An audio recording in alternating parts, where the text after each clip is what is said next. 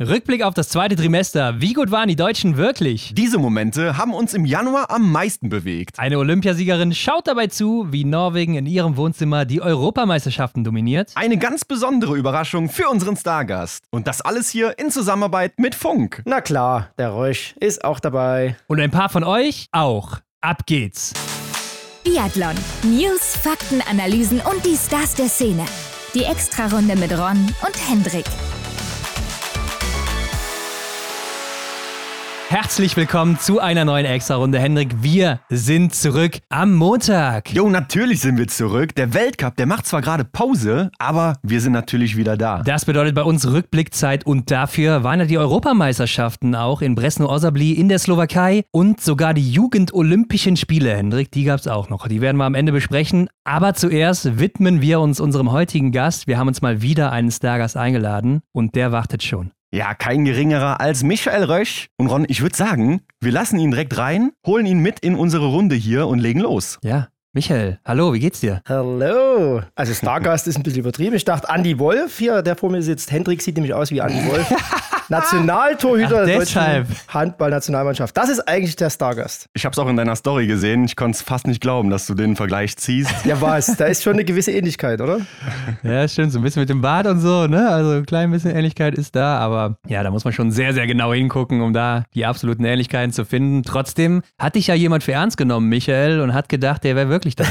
Ja, nee, aber Andy Wolf hat leider nicht reagiert, hat, glaube ich, gerade Besseres zu tun. ja, das glaube ich wohl auch. Zu Recht. Aber darum soll es nicht gehen, zumindest nicht um Handball, denn wir sind ja hier beim Biathlon. Und deshalb, Leute, lasst uns doch direkt mal starten mit dem Rückblick auf das deutsche Team. Erste Trimester war ja noch von diesen ganzen Highlights gespickt. Also ihr erinnert euch natürlich in Östersund, da ging es richtig ab. Und dann hatten wir natürlich diesen verrückten Sprint in Lenzerheide, wo die deutschen Herren so richtig aufgedreht haben mit dem Sieg auch von Benny Doll. Ja, und dann ging es natürlich auch wieder gut los. In Oberhof gewinnt Benny Doll direkt auch mal. Franzi Preuß auch wieder oben mit dabei. Aber es war nicht mehr ganz so stark dann hinten raus wie noch das erste Trimester. Und es lebte ja auch so ein bisschen das erste Trimester von Östersund. Also Leute, was können wir sagen zum DSV? Wie habt ihr so das zweite Trimester eingeschätzt? Michael. Ja, also es ist eigentlich schon wieder krass, ne? Jetzt sind wir schon im zweiten Trimester, ist schon wieder vorbei. Ich habe mir mal so die Weltcup oder auch so ein bisschen verglichen. Eigentlich kann man da auch so ein bisschen eine Blaupause drüber legen, oder? Also erste Weltcup, erstes Trimester Östersund, jetzt Oberhof. Schwere Strecke, schwierige Bedingungen, da war es kalt in Östersund, jetzt war es halt echt warm, tiefe Strecken teilweise, viel Wind. Dann sind wir nach Hochfilzen gekommen im ersten, jetzt waren wir in Ruhpolding, da ist alles wieder ein bisschen einfacher, viel Sonne und viele Fans vor allen Dingen. Und dann waren wir im Lenzerheide im ersten Trimester, jetzt sind wir in Antolz, also mit der Höhe, letztes Rennen, das, das schlaucht auch nochmal. Also man kann so, so ein bisschen Ähnlichkeiten auch im Verlauf der Weltcup-Orte ziehen. Ja, du hast es angesprochen, also erste Trimester, brauchen wir nicht mal groß drüber reden. Ist natürlich dann nach der Weihnachtspause, ich glaube, diesmal war es relativ lang, fast zweieinhalb Wochen von Lenzerheide bis Ja. Oberhof. Viele sind krank geworden oder währenddessen krank geworden, kurz vorher krank geworden. Ist immer ein bisschen eine schwierige Phase. Dann fand ich aber, der Einstieg war okay. Vor allem bei den Männern natürlich. Sieg, Benny Doll, also auch Franzi Preuß hat mich da echt positiv überrascht. Es waren viele gute Sachen dabei. Bei den Männern lief die Staffel ja auch hervorragend mit dem zweiten Platz. Gut, die Frauen, äh, das war ein bisschen undankbar. Aber ich glaube, der Einstieg war erstmal ganz okay, trotz den Wi- Widrigkeiten, die man Oberhof hatten.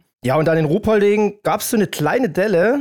Das war, ja, aus deutscher Sicht, es war okay, aber natürlich haben die Podiumsplatzierungen gefehlt. Die Staffel bei den Männern, da waren Siegschancen da, also das war schon Wahnsinn, auch bei den Frauen. Äh, Ein zweiter Platz war völlig okay. Ja, und Antolz dann das, das dritte Rennen im äh, zweiten Trimester, das ist für alle hart, aber ich glaube, da haben sich alle recht gut präsentiert. Ist immer ein bisschen individuell, gerade mit der Höhe. Aber ich glaube, im Vergleich, wenn ich mich nicht verzählt habe, erstes Trimester bei den Frauen fünf, bei den Männern acht Podiumsplatzierungen mit den Staffeln, jetzt waren es zwei und fünf. Also man sieht eine Tendenz, dass es jetzt nicht so stark war wie die erste, äh, das erste Trimester. Aber es ist okay, wenn man vor allen Dingen auf die Gesamtweltcup-Stände guckt. Gerade bei den Männern bin ich eigentlich sehr positiv gestimmt. Ja, ich kann nur noch hinzufügen, ich fand sehr interessant, wie die Deutschen auch dann, wie Michael schon gesagt hat, eingestiegen sind. Ne? Also in Oberhof, das war ja eigentlich so aus meiner Sicht fast schon durchweg positiv, ne? weil klar, ihr habt jetzt schon Benny Doll und Franzi Preuß angesprochen. Ich zum Beispiel habe noch Johannes Kühn auf der Liste stehen hier mit seinem fünften Platz und achten Platz, jeweils Sprint und Verfolgung. Hat mich auch überrascht in dem Sinne, dass man da so stark aus der Pause zurückkommt. Fand ich schon sehr überraschend. Also ich hätte es mir einfach nicht, nicht ähm, gedacht, dass es so kommt. Ja, ich nehme auch an der Stelle schon mal vorweg, dass Johannes Kühn ja der punktbeste Deutsche war im zweiten Trimester Mhm. und insgesamt auch sehr stark. Dazu später aber noch ein bisschen mehr. Und ja, ihr habt jetzt auch schon beide Benny Doll natürlich angesprochen, der da einen Sieg in Oberhof geholt hat. Aber der hatte ja dann auch jeweils, auch nach seinem Sieg in Lenzerheide im ersten Trimester, so einen Rückfall im Verfolger. Ne? Also in Lenzerheide 17. geworden mit sieben Fehlern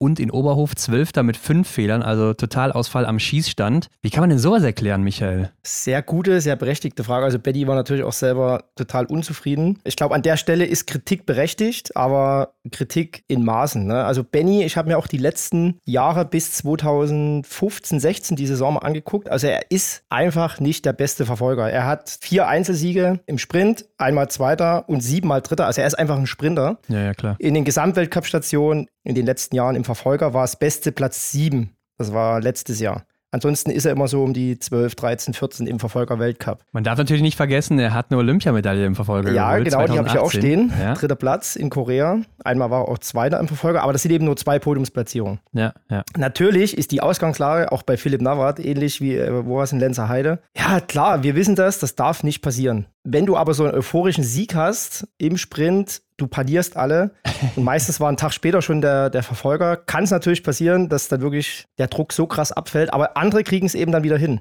Ne, aber ich glaube Ja. einfach, bei Benny ist es einfach so, der ist nicht der gute Verfolger-Typ. So, und wenn man die Sprints auch mal anguckt, die er gewonnen hat, also ich habe das wirklich noch bildlich vor Augen, auch das Schießen vor allen Dingen. Ja. Oberhof hinlegt, zack, Waffe runter, in Anschlag. Das siehst du bei dem Kurventunnel kaum eine Bewegung. Also der ist voll fokussiert, der hat super äh, Range Times, also auch die Schießzeiten ja für seine Verhältnisse sehr, sehr schnell. Ja. Und beim Verfolger habe ich immer so dieses Gefühl von, von Hektik, von, klar, das, das ist halt der Verfolger. Der ist geprägt von Hektik, du hast immer links und rechts Leute, neben dir es knallt. Und das kriegt er aktuell nicht so gut hin, dass er im Verfolger viermal konzentriert, vor allen Dingen von Anfang an dabei ist. Und der schießt meistens beim ersten Mal, schießt er sich schon raus. Und das ist eigentlich das Grundproblem, das weiß er selber. Ich weiß aber auch, wie schwierig das ist, im Verfolger von vorne zu gestalten. Das ist nicht so ohne. Und vielleicht muss man es einfach akzeptieren, dass es im Verfolger eben nicht so sein Ding ist. Vielleicht klappt es zur WM, man weiß es nicht, aber im Gro kann man eigentlich sagen, Benny ist nicht der perfekte Verfolgertyp. Ja, ich habe aber auch immer so das Gefühl, dass er sogar eher angespannt ist, wenn er von der 1 startet oder relativ weit vorne, weil man, wie du schon sagst, das oft sieht, dass er dann im Verfolger nach hinten fällt und auch dieser Vergleich zwischen Sprint und Verfolger, das Schießen, also das sieht einfach nicht Ja. mehr so selbstsicher aus, wenn er da liegt oder auch steht Ja. und ein bisschen hektischer, ein bisschen nervöser.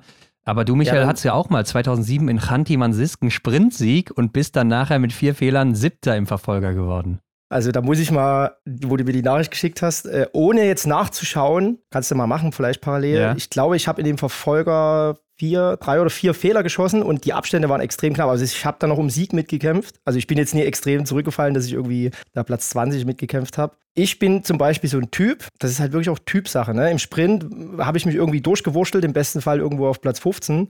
Und dann kam meine Stärke im Verfolger, irgendwo im Feld mitschwimmen, gut schießen und dann wirklich vorarbeiten. Gerade 2016 war ich zweimal Sechster hintereinander, Pokljuka, Nove Mesto. Das ist eher so mein Ding. Ne? Und Benny habe ich halt das Gefühl, das ist, das ist einfach nicht so sein Ding. Und daher, ich kann es nachvollziehen. Ich bin auch mal äh, Erster gewesen, so wie du es gesagt hast, im Sprint. Und das ist ein total ungewohntes Gefühl, wenn du jetzt nicht gerade Johannes Tingnis Bö heißt, wenn du plötzlich als Erster, ich bin wirklich losgelaufen und habe runtergeguckt, krass, ich habe wirklich die Eins, habe das kurzzeitig genossen, bin dann aber auch irgendwie so ein, ja, also ich habe so ein bisschen den Fokus tatsächlich verloren. Ja. Und das ist im Verfolger, wenn du das magst, wenn du von hinten startest, immer ein bisschen einfacher. Und deswegen würde ich jetzt Benny, klar, es ist blöd, der weiß es selber, der ärgert sich da auch am meisten drüber, dass die gute Ausgangslage da immer weggeschmissen wird. Ja, aber es ist, was, was willst du machen? Ne? Also das, Also zu deiner Verteidigung, du warst wirklich nah dran oben noch. Das war sehr, sehr knapp damals. Bis zu dir. ich glaube gab's nur- 25 Sekunden oder so. Ja, da ging's 26 beim letzten sogar. Schießen noch um Sieg. Also sehr, sehr eng. Aber du hattest ja auch dann deinen ersten Weltcupsieg 2006 in Ruhpolding. Da bist du erstmal Zweiter im Sprint geworden und dann hast du eben die Verfolgung gewonnen mit drei Fehlern gegen den großen Raphael Poré, also einer der größten Biathleten der Geschichte zu dieser Zeit vor allen Dingen. Und da stand ich beim letzten Stehenschießen, ich glaube auf Matte 7 oder sowas, 7, 8, also weit weg eigentlich vom Sieg und schießt da 0. Auch so ein bisschen weg vom Radar, keiner hat groß auf mich geguckt. Ja, und dann hat es funktioniert. Aber wie gesagt, ich bin einfach so ein Typ, dem liegt das. Äh, Ich mag den Verfolger. Und deswegen würde ich sagen, bei Benny jetzt mal so pauschal, er ist einfach nicht der Typ für den Verfolger. Deswegen glaube ich, sollten wir es genießen, wenn er jeden Sprint irgendwie gewinnt. Was ja auch nicht so selbstverständlich ist. Und das finde ich tatsächlich noch krasser, einen Sprint zu gewinnen. Für mich ist das ja so die geheime Königsdisziplin. Also ihr wisst selber, die Sprints werden am meisten gelaufen in allen Trimestern. Verfolger basiert darauf, wenn eine WM ist, basieren die Punkte drauf, weil der Verfolger dranhängt. Das ist sehr speziell. Ja, und du läufst gegen die Uhr. Klar, im Sprint brauchst du auch viel Glück, wenn du vielleicht mal jemand vor dir hast, wo du dich bitte orientieren kannst. Aber Sprint ist für mich das Ding, du musst loshämmern, erste Runde Vollgas, du hast nur zwei Chancen am Schießstand, ein Fehler ist meistens zu viel. Und das macht für mich eigentlich das Biathlon aus. Wenn du im Sprint gut bist, dann bist du auch teilweise, oder nicht teilweise, dann bist du tendenziell auch im Gesamtweltcup vorne. Deswegen ist der Sprint für mich so intern die Königsdisziplin. Aber jetzt haben wir ja gesehen, wenn wir jetzt bei Benny bleiben, dieses Phänomen, das ist jetzt in Lenzerheide aufgetreten und dann eben nochmal in Oberhof, äh, dass er einfach da im, im Verfolger nicht zurechtkam und Fehler geschossen hat. Aber die Fehler, die kann man ja jetzt dann nicht sagen, das war jetzt nur wegen dem Format, sondern das zieht sich ja dann auch noch weiter mit in die anderen Rennen rein. Ne? Also Antolz ja. ja. war ja auch gar nicht so nach seiner Vorstellung wahrscheinlich. Und da hört man ja dann auch ganz schnell im Fernsehen, ja, der Benny, der muss jetzt einfach mal das Gewehr in die Ecke stellen. Der braucht jetzt mal was Abstand zu allem. Da stelle ich mir natürlich die Frage, was soll das überhaupt alles bringen? Ne? Also kann das überhaupt was bringen? Äh, jetzt hebe ich mal einen Finger, weil dieses Gefühl, was Benny, glaube ich, gerade hat, kenne nicht nur ich, das kennen eigentlich alle Biathleten so gut. Und dieser Satz, was du gerade gesagt hast, ja, jetzt ist es einfach mal Zeit, die Waffe in die mhm. Ecke zu stellen. Also wir haben es, glaube ich, gehört und ich habe es auch von anderen gehört. Ich glaube, ein oder zwei Tage vorher hat er extrem viel geschossen. Und dieses Gefühl, du kommst am Schießstand zwei Tage vor dem ersten Rennen, du hast so eine leichte Unsicherheit. So, dann machst du fünf Schuss, die sind vielleicht nicht perfekt, hast mal einen Fehler, dann machst du nochmal fünf Schuss und nochmal fünf Schuss und nochmal fünf Schuss, so lange, bis du vielleicht mal eine Null hast. Und dann sagst du, geil, das ist jetzt das perfekte Gefühl. Ach komm, ich mach nochmal fünf. Ach komm, ich mach nochmal mhm. fünf. So, und die größte Stärke ist eigentlich zu sagen, ich stelle jetzt wirklich mal die Waffe weg. Das ist wie das Fahrradfahren, du verlernst das Schießen ja nicht. Aber wenn du mhm. ständig, ständig, ständig, ständig neue Reize kriegst, und willst dich irgendwie auch selbst belohnen, dann hast du ganz viele Misserfolge, weil zum Beispiel mal ein Fehler hängt oder eine Scheibe hängen bleibt. Das ist halt letztendlich nur ein Fehler. Ja. Aber irgendwann baut sich in deinem Kopf ja so ein, so ein Negativ-Ding auf. Und den Mut zu beweisen, die Waffe jetzt wirklich mal wegzustellen, das ist so schwer. Und einfach zu sagen, nee, ich schieße jetzt mal, das war bei mir zum Beispiel, wenn ich die Waffe eine Woche nicht angeguckt habe, danach habe ich mich hingelegt und als, als wäre es wirklich das Selbstverständliche. Und gerade wenn du im Training oder lass ihn mal viermal hintereinander null schießen, hast du zwar ein positives Gefühl, aber du weißt trotzdem irgendwie im Hinterkopf, ah, irgendwie hat es in den Wettkämpfen dann nicht funktioniert. Also du baust dir dann selber irgendwie so Hirngespinste auf und deswegen ist es manchmal echt gut, die Waffe wegzustellen. Aber es ist halt der Schritt, das zu machen, ist unheimlich schwer. Also würde ich ihm jetzt auch raten, aus der Ferne wirklich den Mut zu haben, die Waffe wegzustellen. Und ich gebe dir auch Brief und Siegel, weil die ganze Konstellation, habe ich zumindest so ein Gefühl, dass es zur WM komplett anders ist als letztes Jahr. Letztes Jahr war die Ausgangslage eine ganz andere. Da war er viel mehr im Fokus, viel mehr Druck. Und jetzt hat er eigentlich so, naja, von dem können wir jetzt eh nichts groß erwarten. Ne? Und da glaube ich, dass es zur WM genau andersrum kommt. Positiv. Okay, lassen wir uns überraschen und schließen das damit ab. Beziehungsweise, Michael, du hast ja eben gesagt, du hast äh, beide Varianten jetzt im Verfolger schon erlebt, die auch Benny schon durchlebt hat. Aber es gab auch noch einen ganz anderen Verfolger in deiner Karriere. Und da hören wir doch jetzt mal rein. Moin Apps, hier ist Dexy. Ich habe eine Frage an dich, die aus dem Jahr 2008 kommt am 29. Februar, allein das ist ja schon ein besonderer Tag aufgrund des äh, Schaltjahres 2008, am 29. Februar 2008 gab es ein Verfolgungsrennen in Pyeongchang. Es war eins der besten Rennen, die du jemals gemacht hast. Du bist von 20 vorgelaufen auf 4. Schießergebnis 0010. Gewonnen hat Michi Greis vor Halvard Honnewold und deinem alten Kumpel Alex Us. Aber was war das Besondere, was danach passiert ist? Kannst du dich erinnern? Haha, das war Christian Dexel. Vielen Dank dafür. Kommentatorenlegende der ARD. Aber Michael, kannst du dich erinnern, was damals passiert ist? Ja, warte mal, 2008, das war das vorolympische Jahr in Korea, richtig? Vor der Weltmeisterschaft damals dann in Pyeongchang, die Generalprobe. Hä, was war danach? Also viel mehr nach dem Rennen, ne? Hä, 2008? Also ich habe wahrscheinlich in der Karaoke-Bar dann in Korea irgendwie gut performt. nee, ich glaube, also so weit hat er noch nicht gedacht. Aber äh, sollen wir dir helfen? Gib mir mal einen Hint. Sollen wir die Auflösung bringen? Nee, gib mir mal, gib mir mal einen Hinweis. Ich würde sagen, im Zeitraum eine halbe Stunde nach dem Rennen, oder? Ja, würde ich auch sagen. Genau. Oh, Dexy, ey, was, was der sich auch alles merkt, der Kriebel, ey. Eine halbe, bin ich da irgendwie nackt durchs Stadion gerannt, oder? also auch schon vorgekommen. Aber nee, pass Hä? auf, pass auf, wir lassen ihn auflösen. Hier ist die Auflösung, lieber Apps. Es gab damals, 2008, noch nicht so eine Mixzone wie heute, wo der Reporter an einem festen Ort steht und dann werden die Athleten dorthin gebracht und geben dort ihre Interviews, sondern alles war so ein bisschen wild hinterm Ziel, äh, alle hingen dort rum und ich ging also mit meinem Kameramann, machte mich auf die Suche nach dir und fand dich zum Interview. Du warst aber so kaputt nach dem Rennen, dass du auf dem Boden saßt und mich batst, das Interview im Sitzen durchzuführen. Wir haben also ein Live-Interview im Fernsehen im Knien durchgeführt. Ich schicke hier auch noch ein kleines Audio von dem Interview und einen Screenshot zum Posten.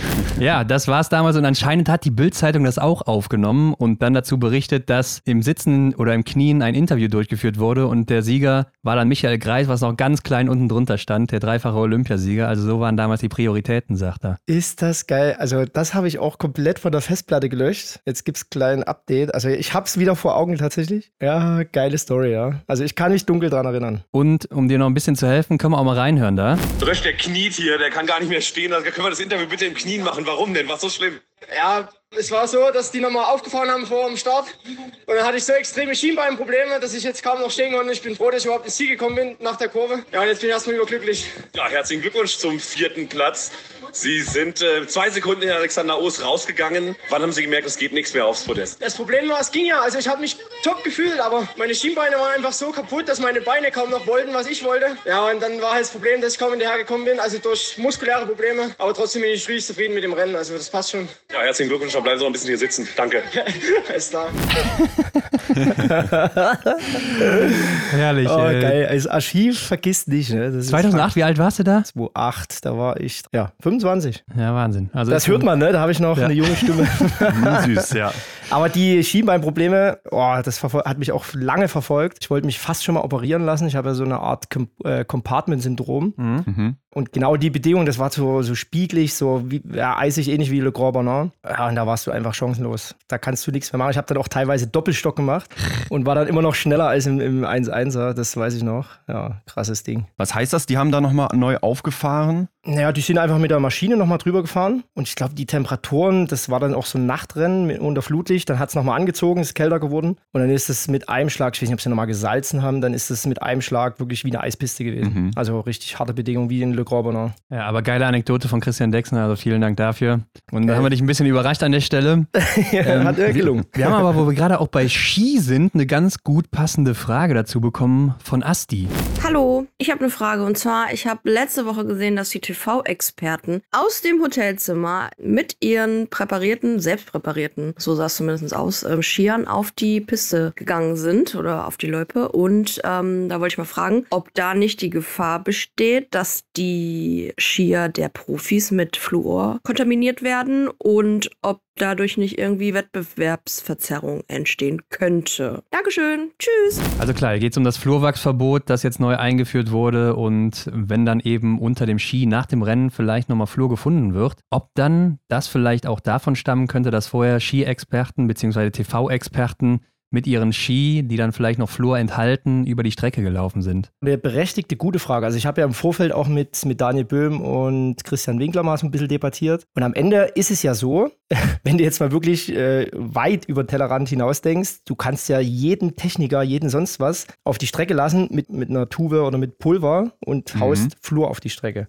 Mhm. Jetzt ist es so, die äh, IBU lässt vor dem Rennen, ich glaube, drei Sportler oder drei ehemalige Sportler oder Funktionäre in 10 Kilometer, sagen wir jetzt einen Sprint, rumlaufen. Dann testen die die Ski, dann gibt es einen Mittelwert, der dann irgendwie nochmal kumuliert wird mit dem, was es, was es gibt. Das ist schon mal der erste Faktor, wo die gucken können, ob da Flur auf der Strecke ist. Wenn jetzt tatsächlich ein Experte, kann ja wirklich sein, dass die Flur, geflorte Ski haben, glaube ich, ist das so minimal. Ich glaube, der ganze Skizirkus, da gibt ja im Jahr irgendwie, habe ich mal eine Zahl gelesen, 250 Gramm an Flur ab. Also das ist so minimal. Glaube ich nicht, dass das da kontaminiert ist. Aber das ist jetzt nur rein spekulativ. Die Frage ist ja auch, ob das überhaupt dann so wirklich vom Ski aufgenommen wird am Ende des Tages. Ja, genau. Also das ist so gering, wenn jetzt äh, die TV-Experten, die haben übrigens auch, es gibt so TV Expert Times, wo wir uns natürlich immer aufregen, weil die genau in der Zeit sind, wo auch keine Athleten auf der Strecke sind. Also du kriegst selten Kontakt mit den Sportlern. Also die sind immer so beschissen gelegt. Da gab es letztes Jahr auch schon Protestmärsche der TV-Experten in Oberhof, weil die uns relativ wenig bringen. Aber wie gesagt, ich glaube nicht, dass irgendein TV-Experte, ich habe jetzt Karl-Johann Bergmann in Ruhpolding getroffen. Schwede, Der ja? die ja, der Schwede fürs schwedische Radio ist er unterwegs. Der hatte Ski von 2003, glaube ich, dran. Und die waren, Okay. die waren weiß. Also der hat die seit 20 Jahren nicht mehr gewachsen. Also weiß unten drunter heißt, der Belag ist ab, ne? genau, also da war nichts mehr dran. Nee, also ich glaube schon, dass die TV-Experten auch so bewusst äh, arbeiten, dass da kein Ski irgendwie kontaminiert ist. Aber stimmt, über diese Manipulation von außen habe ich noch gar nicht drüber nachgedacht. Ne? Wenn jetzt einer so Johannes Tinnis Bö nicht mag und der will da irgendwie dem den nächsten Titel irgendwie versauen, ja, dann, Ja, ja. dann streut man da einfach mal irgendwie ein bisschen was Flur Fruchtpulver auf die Strecke. Ne? Also rein die Überlegung habe ich ja auch gesagt, wenn jetzt du gibst ja den Ski ab eine halbe Stunde vor deinem Start und kriegst ihn dann am, am Start mussten die ja selber rausnehmen und die, Person, die die dann runterbringen in dem Skiträger, der musste ja blind vertrauen. Und das sind ja nicht immer die Offiziellen der IBU, ich glaube, das sind auch wirklich Volunteers von dem Weltcuport. Und da kann schon mal jemand mit einem Handschuh mit Flur drauf drüber streichen. Könnte passieren, tatsächlich. Ja, klar, aber ich glaube, da Wir müsste gehen immer mal vom Guten aus. Ne? Ja, klar. Müsste auch ein bisschen Geld wahrscheinlich im Spiel sein, dann unter der Hand. Ich weiß es nicht. Naja. Aber wie du schon sagst, wir gehen vom Besten aus. Lass uns mal weitergehen. Ich habe ja letzte Woche darüber gesprochen, dass ich gerne auch mal einen Blick auf das Team Österreich werfen will, weil da läuft es ja bisher nicht so gut. Und da haben wir nämlich auch eine Sprachnachricht von Vroni bekommen. Hallo ihr beiden. Ihr bekommt von mir einmal den Hot Take für die ganze Saison, dass der Simon Eder in irgendeinem Einzelrennen sich eine Medaille holt im Weltcup, dass er nochmal ein Einzelpodium schafft. Und auch die Frage, was ihr allgemein von den Österreicher erwartet habt oder noch für den Rest der Saison erwartet. Ihr macht einen super Job mit eurem Podcast, macht's bitte weiter so. Liebe Grüße aus Bayern.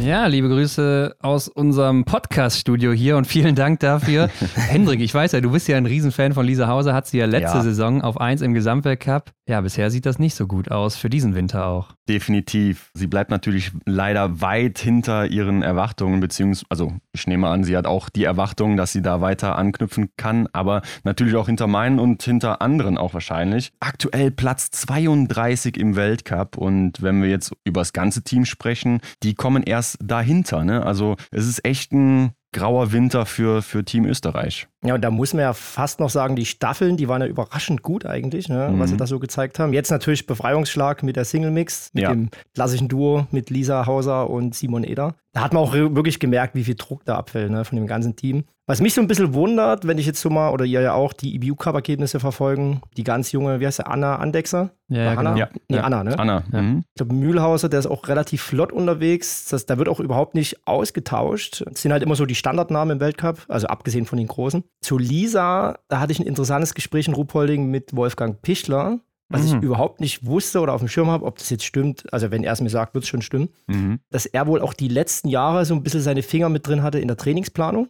Aha, ja. Ähm, und dieses Jahr hat sie ja mit Sandra Flunger sehr viel in Lenzerheide trainiert oder mit dem Schweizer Team. Ja. Und die Trainingsphilosophie jetzt so aus dem Stegreif von Sandra ist natürlich auch so ein bisschen eine andere, also so mit Hit-Training, Intervalltraining und Pichler ist jetzt wirklich so ein bisschen oldschool, glaube ich, unterwegs mit, ja, von allem ein bisschen was. Weiß ich nicht, ob das einen Zusammenhang hat, dass die Trainingsform jetzt vielleicht geändert wurde und Trainingsform ändern muss nicht zwangsläufig von einem zum anderen Jahr positiv sich auswirken. Aber Lisa hat natürlich in den letzten Jahren einen extremen Schritt gemacht, läuferisch, wissen wir alle. Skistand ist er nach wie vor einer der besten. Könnte ein Punkt sein. Bei den Männern ist, glaube ich, ah, wenn man sich die Laufzeiten anguckt, ohne das jetzt böse zu meinen, aber es ist unterirdisch. Also das ist ein Ja. Niveau, wo sie weit, weit weg sind von dem, was sie wirklich können. Habe ich jetzt auch ein paar Stimmen gehört, materialmäßig, glaube ich, nicht so dabei.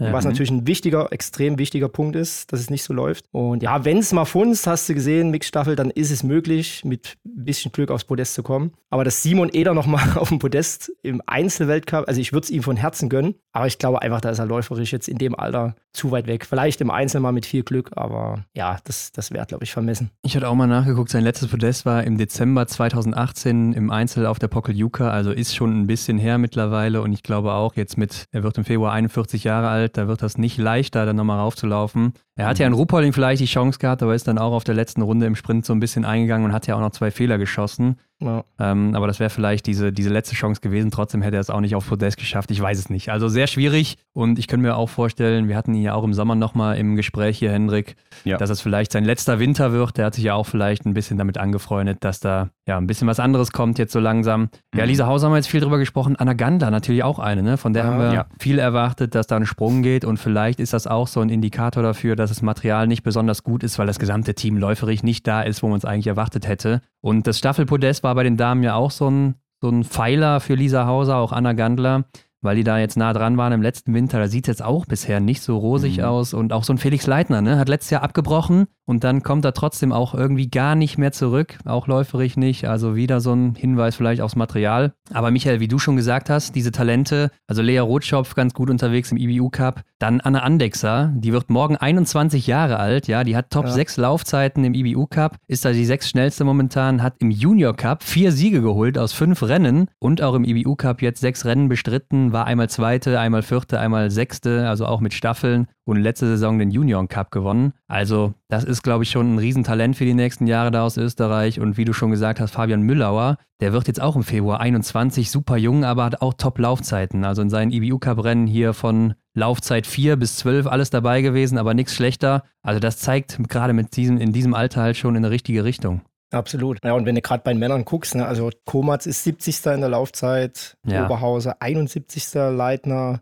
67. Also das ist viel zu weit weg. Haben auch alle einen Plus davor in der Durchschnittszeit, also Rückstand zur, zum Besten. Und Felix Leitner hatte schon gute Laufzeiten und hatte auch schon Podest im Massenstart vor allen Dingen. Also es ist jetzt ja. nicht so, dass, als könnte er nicht laufen. Ja, klar, wenn du dann irgendwie eine Verletzung oder eine Krankheit hast, je nachdem, was es ist, das kann sich schon auch mal ein Jahr oder eine Saison durchziehen oder ja, zwei ist natürlich schon lang. Ja. Und irgendwann fängst du natürlich auch selbst an zu zweifeln, woran es liegt. Und dann, wenn du von Rennen zu Rennen immer wieder eine Klatsche kriegst, glaube ich, ist dann auch die Motivation nicht mehr so. Ja, und die Grundeinstellung ist dann irgendwie eine andere. Also das geht dann mal wirklich ganz schnell, dass du da abrutschst. Und du hast jetzt eben die beiden Trainingssysteme angesprochen, beziehungsweise die Philosophien, wo man dann vielleicht auch einfach mal so einen Winter in Kauf nehmen muss, wo es einfach nicht funktioniert. Finde ich jetzt komisch, dass das tatsächlich dann so lange auch geht, ne? dass, dass dieser Umschwung so lange andauert. Vielleicht können wir uns auch nochmal ein bisschen in die Situation von Lisa Hauser hineinversetzen. Wenn du einfach so hinter den Erwartungen bleibst, du willst natürlich weiter vorne angreifen. Ja, das muss doch unglaublich frustrierend sein. Ne? Man investiert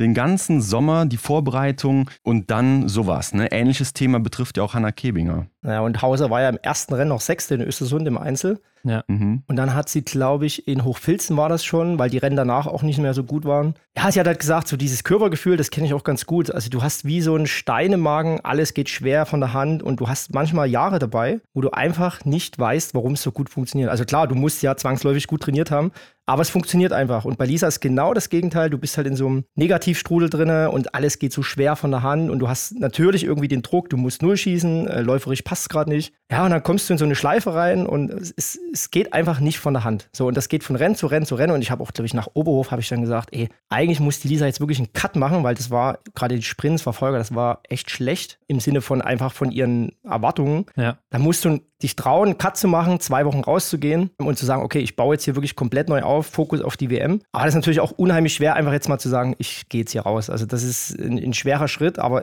aus meiner Sicht wäre das zu dieser Zeit besser gewesen. Aber du siehst am Ende Antholz wieder Podest und das macht natürlich auch wieder was mit dem Kopf. Ja, gerade bei ihr, die auch fast immer alles mitgelaufen ist, ist es wahrscheinlich noch ein ja. bisschen schwieriger rauszugehen. Ähm, und wo wir bei diesen Trainingssystemen waren, da bin ich ja eigentlich der Meinung, dass man bei seinem System, wenn das gut funktioniert hat in der Vergangenheit, bleiben sollte und darauf aufbauen oder da ein bisschen was verändern oder so, aber jetzt nicht ja. irgendwie alles über den Haufen werfen. Aber gut, lass uns das abschließen, Leute, und damit zu einer anderen Personalie kommen. Da haben wir eine Sprachnachricht bekommen von Steffi. Was ist momentan eigentlich bei Stürler los? Es gibt wirklich Wochenenden wie in Oberhof, wo ich mir denke, jetzt ist der Knoten geplatzt, jetzt greift er wieder an. Ja, und dann gibt es halt wieder Wochenenden wie zum Beispiel in Ruhpolding oder in Antolz. Und wir sind es ja auch gar nicht von ihm gewohnt, dass er so durchwachsene Leistungen zeigt. Er war in den letzten Jahren mit der beste Schütze. Und dieses Jahr funktioniert es ja irgendwie beim Schießen noch nicht so, wie wir ihn eigentlich kennen. Ja, vielen Dank, Steffi. Ich meine, Stiller, das ist jetzt Meckern auf hohem Niveau hier, ja. Mhm. Vier Podestplätze, klar, noch keinen Sieg geholt bisher, trotzdem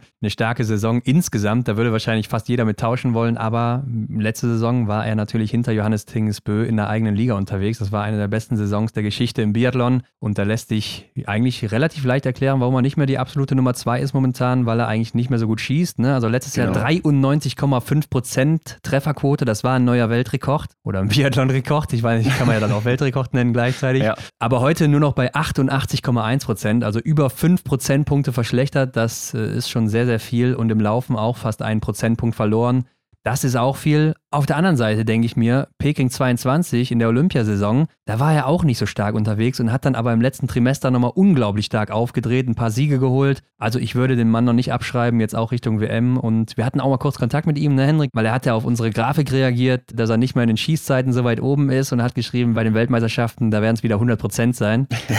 also das ist eine Kampfansage Richtung ganz oben. Ja, der hat Bock, ne? Also das, das wurmt ihn natürlich auch. Ist jetzt zwei Plätze nochmal abgerutscht im Gesamtweltcup. Nur Sechster. Das ist eigentlich schon auch krass, äh, wenn man über den sechsten Platz so, so meckern muss. Aber Ron, du hast gerade gesagt, Antholz, ne? Da schießt er im verkürzten Einzel hinten raus 2-3. Im Massenstart fängt er mit 3 an, dann ein oh, Fehler. Ja, also ja. du siehst, am Schießstand funktioniert es nicht. Und wenn man alle Trimester nimmt äh, von den Laufzeiten, dieses Jahr nur 19. so im Schnitt. Letztes Jahr war er halt viel besser, da war er um die 6 Also da siehst mhm. du einfach schon, dass es im Laufen nicht so funktioniert und da kannst du schon viel erklären. Aber den Typen darfst du niemals abschreiben. Ja, letztes Jahr ja auch in den Einzelrennen nur viermal daneben geschossen und wie du gerade gesagt hast, ne, im Massenstart einfach mal mit vier angefangen, also drei und eins. Ja, schon verrückt. Ja, wobei man sieht auch im Sprint zum Beispiel Oberhof wird der Zweiter, schießt null Fehler und hat die 16. Laufzeit. Also ich glaube, wenn er sich natürlich auf sein gutes Schießen verlassen kann, dann zieht er auch aufs Podest mit eben einer Top 15 Laufzeit. Ne? Und das große Problem, wie ihr es schon schön eigentlich auf den Punkt gebracht habt,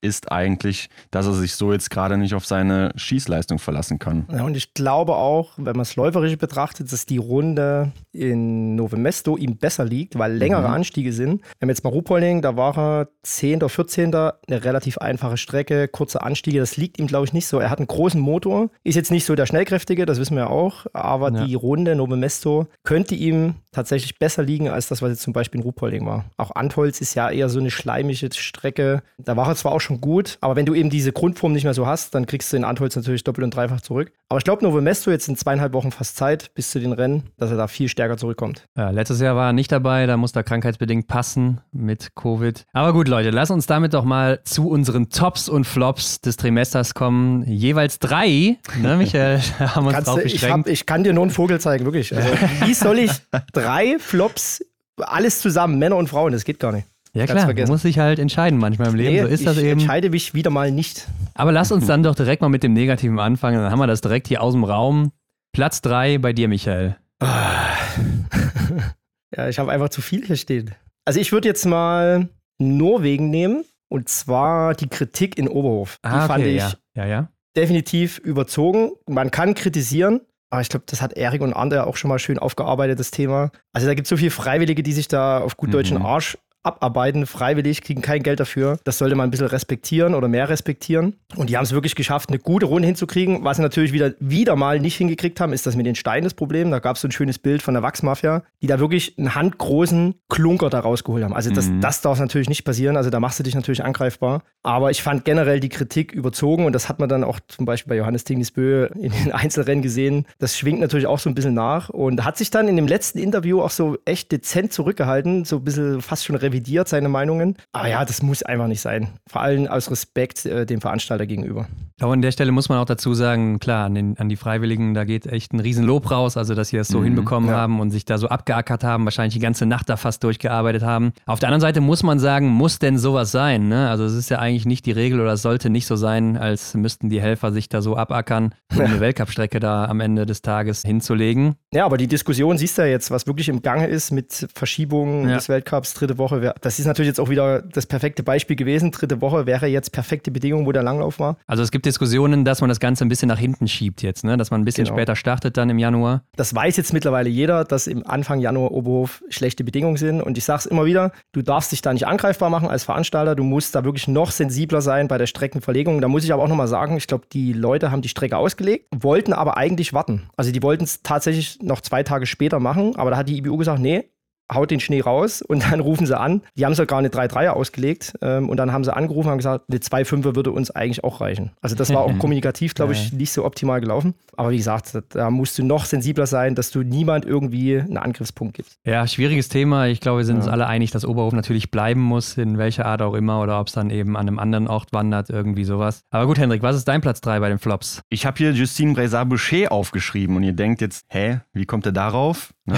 Ich erinnere nochmal an diese Siegesserie in Lenzerheide, wo sie wirklich richtig stark unterwegs waren. In Oberhof zum Start des zweiten Trimesters kam ja dann tatsächlich auch noch ein Sieg dazu und ich habe gedacht, die zieht jetzt weiter durch. Da kommen noch ein paar Siege hinzu in dieser Serie und die ist dann eben gerissen und ja, dann kamen auch so ein paar Probleme. Ne? Der verkürzte Einzel kam ihr gar nicht zugute irgendwie, da ist sie gar nicht zurechtgekommen und deswegen meine erste große Enttäuschung dass die Siegesserie da irgendwie gerissen ist, dass sie da nicht weitermachen konnte. Ja, leider auch ein bisschen krankheitsbedingt, ne, wurde vom Virus mhm. erfasst und deshalb auch nicht mehr ganz so durchschlagkräftig sicherlich. Aber gut, bei mir auf Platz 3 sind es, ich glaube, wie auch im ersten Trimester, die Schweden, vor allen Dingen natürlich Sebastian Samuelsson und Hanna Oeberg, von denen man echt viel erwartet hat, also gerade ich natürlich. Ja. Ähm, Sebastian Samuelsson im ersten Trimester super stark, dann aber leider krank geworden und jetzt konnte er da nicht mehr ansetzen. Und Hanna Oeberg, ja, von der sieht man bisher relativ wenig. In Verfolgern holt sie mal so ein bisschen auf, nachdem sie dann den Sprint so verkorkst hat, aber auch läuferig, nicht gut dabei. Aber ich bin mal gespannt. Ne? Johannes Lukas, der hat es ja auch letztes Jahr ganz gut rumgedreht und die beiden haben dann bei der WM wieder aufgedreht. Also vielleicht könnte der Wendepunkt ja dann in Novo Mesto wieder kommen. Aber das ist mein Platz 3. Schön. Ihr speist die Sportler ab, ich mache den Rest. Platz 2, Regie, Weltcup Ruhpolding. Mhm. Also da gab es auch im Nachgang, Ron lacht schon wieder, habe ich mich mit äh, Christian Winkler auch wieder länger unterhalten. Auch während des Rennens habe ich noch geschrieben. Also da sind so krasse Fehler passiert. Wettle beim Schießen verpasst, Strelo verpasst, Chaklar ja. verpasst. Währenddessen irgendwelche Zieleinlaufe von total sinnlosen, belanglosen Sachen, die gerade mit dem Rennen wenig Ausgang hatten. Und da sage ich, ey, das darf nicht passieren. Das darf einfach nicht passieren. Ich weiß, so ein Sprint vor allen Dingen ist Stress hoch 10. Aber mhm. du musst in der Lage sein, mit drei, vier affinen Leuten, die da drinnen sitzen, Spotter, wie auch immer man die nennt, mit Datacenter musst du es schaffen, die wichtigen Szenen reinzuholen. Und es ist jetzt des Öfteren passiert, dass, ich glaube, in Lenze Heider war es ja auch eine Katastrophe. Ich glaube, die Kritik, also das soll jetzt keine Kritik sein im Sinne von, ihr habt alle keine Ahnung, sondern einfach besser machen, weil dieser Sport ist hektisch, der ist stressig, gerade die Sprints oder die Einzel, wo viel geschossen wird. Also 80, 90 Prozent spielen sich am Schießstand ab. Aber das muss einfach besser funktionieren. Und wenn ich im Datacenter Sachen sehe und dann aber nicht im Weltbild, ja, ja das, das ist aus meiner Sicht unverantwortlich. Ja, klar, ist bei uns ja auch immer wieder so ein Thema, was uns auch aufregt, auch die letzten Jahre ja schon. Und interessant ist ja auch, dass man es dann immer schafft, rüberzuschalten zu den Deutschen, wenn die dann ins Ziel laufen oder starten, aber dann eben nicht, wenn die Führenden zum Beispiel zum Schießen kommen. Na gut, die haben ja nochmal eigene Kameras, die Deutschen. Also die können sie dann extra nochmal zuschalten. Ja, ja, klar, aber das könnte man ja auch sein lassen, wenn dann zum Beispiel jemand äh, gerade in Führung ist beim Schießen. Aber dann würde man ja auch in der Situation schaffen, da hinzuschalten, wenn man es schafft, die Deutschen beim Start zu erwischen. Also wie gesagt, es gibt gewisse Kommandos, wenn einer sagt, wir machen jetzt die Szene, dann kannst du, glaube ich, auch zwischen Weltbild und eigener Kamera, da kannst du dann einfach nicht mehr switchen. Ne? Und dann ist das einfach so. Aber ich glaube, da muss im Vorfeld wirklich der Spotter, der das alles anguckt, das muss einfach funktionieren.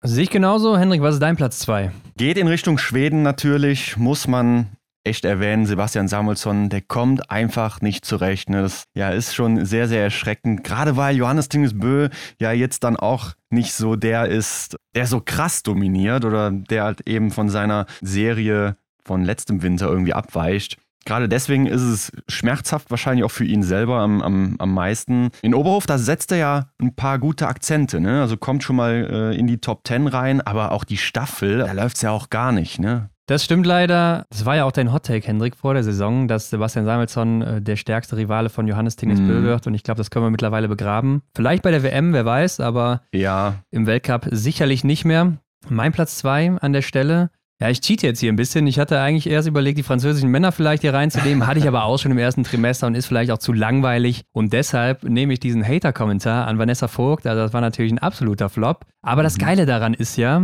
dass es nachher so ein Turnaround gab, dann von ihr eine Woche später in Antolz, wo sie dann unglaublich stark zurückkommt und sich in der Single-Mix-Staffel den ersten Weltcupsieg holt, alle Scheiben abräumt und damit ist es ja kein richtiger Flop mehr, sondern eigentlich ja ein Top.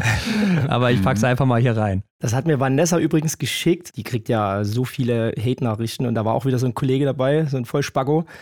Der hat ihr nach dem Einzel wo die Startaufstellung für die Mixstaffel rauskam, hat er ihr eine Nachricht geschrieben, ob sie denn nicht den Platz freiwillig abgeben will. Läuferisch passt das ja eh nicht, hat eh keine Chance. Kriegt die Nachricht und am Tag später gewinnen sie die Mixstaffel und genau der gleiche Typ kommentiert mit einem Herz, einem Pokal, Ed Vanessa Vogt, Weltklasse irgendwie sowas. Ne? Okay. Wo ich auch sage, Alter, also ihr habt die Welt nicht verstanden.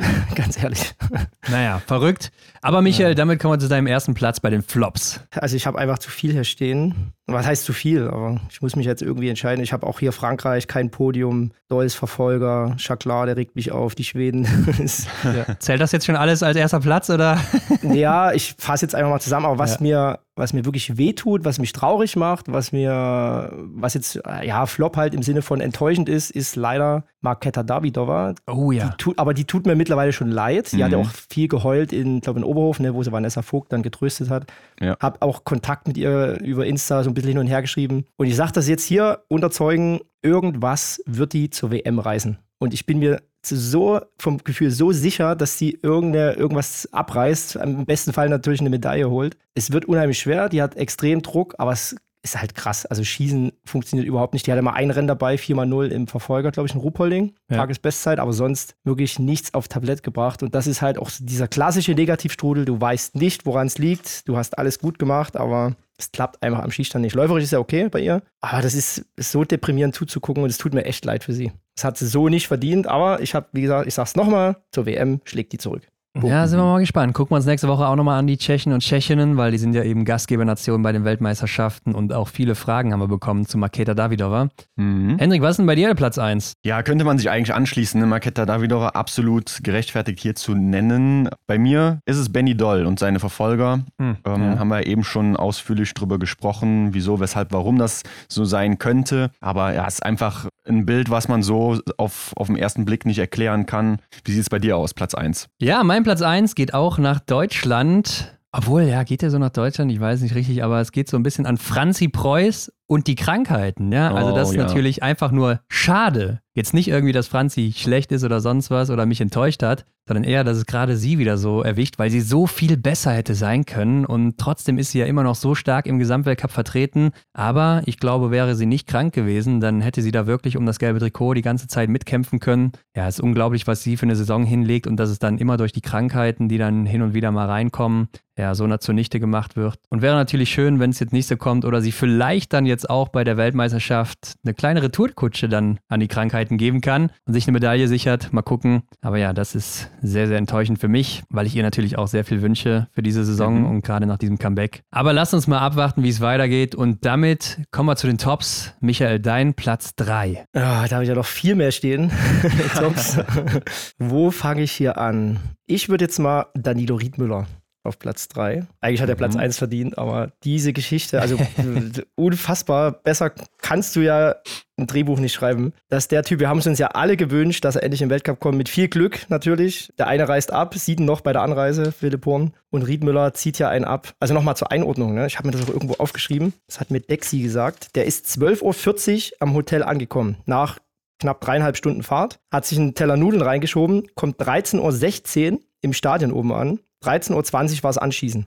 Fährt schnell mit Fips eine Runde, war da noch nie. Schießt echt gut, wird siebter. Also WM-Norm. Es ist, es ist einfach eine Geschichte, unfassbar. Und deswegen Platz 3 geht an Danilo, die geile Sau. Bei dir sind sogar ein paar Tränen geflossen. Ey, ja, weil ich mich wirklich so gefreut habe, A, dass er sich verdient hat, im Weltcup zu laufen und dass der dann, wir haben auch nochmal nachgeguckt, das war so im, im Eurosport intern äh, eine Frage, wann gab es denn mal einen Sportler, der wirklich reingekommen ist, debütiert hat und direkt in die Top 10 gekommen ist. Und da gab es nicht viele, es war mal Loginov mhm. in Oslo, der war glaube ich Fünfter im ersten Rennen. Arndt Pfeiffer, da war aber vorher eine Staffel, da war dann auch siebter, glaube ich, oder achter im Sprint in Oberhof. Ähm, also es gibt nicht viele, selbst die großen Namen, Martha Foucault, Ole Einer Björndalen ja, oder äh, Johannes Tingis Bö, die waren alle irgendwo jenseits äh, der guten Platzierung. Und das hat Danilo wirklich sensationell gemacht. Ja, die waren aber auch alle deutlich jünger als Danilo und Jean Richard war auch jetzt so ein Beispiel in diesem Winter mit dem achten Platz im Sprint von Oberhof bei ihrem Debüt. Ist er natürlich auch sehr stark da reingestartet. Aber ja, natürlich eine starke Story da von Danilo Riedmüller. Und Hendrik, was ist bei dir auf drei?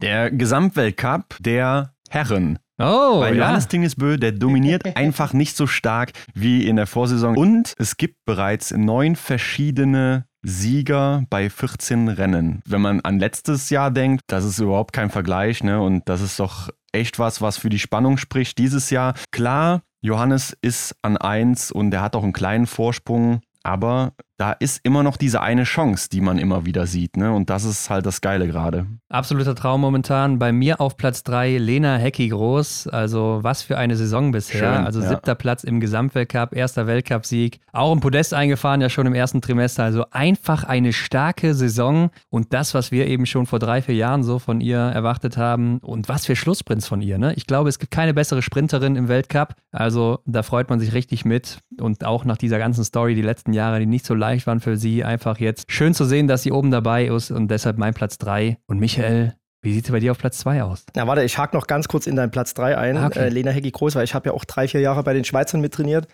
Eine kleine Story, weil sie hat ja auch diese. Da war sie Fress aber noch Nachwuchsläuferin, oder? nee, nee, da war sie schon auch gut im Weltcup unterwegs. Bekannt ja mittlerweile mit ihren Essstörungen, Fressattacken. Und da gibt es eine Story, zum Beispiel Nuve Mestor, da waren wir einkaufen, das ganze Team, und alle halt hier irgendwelche Cashewkerne und Müsli und sowas und vegane irgendwas gekauft. Und dann steht Lena Hecki an der Kasse mit zehn Tafeln Schokolade, drei Tüten Chips. Und ich dachte noch, alter, krass, also was ist denn mit der los? Aber jetzt wissen wir warum. Mhm. Ähm, sie hat halt diese, diese Fressattacken, diese, diese Störung gehabt und hat sich Hilfe gesucht, Therapeuten und alles. Und, und ich habe auch innerlich wirklich geheult, weil ich mich hat so unheimlich gefreut für sie, dass das jetzt aufgegangen ist. Und die kann tatsächlich auf der letzten Runde bis zur Bewusstlosigkeit sich auskotzen. Also das ist wirklich eine Gabe, das habe ich im Training bei ihr ganz oft gesehen, wie die sich verausgaben kann. Und also ich habe mich da genauso mitgefreut.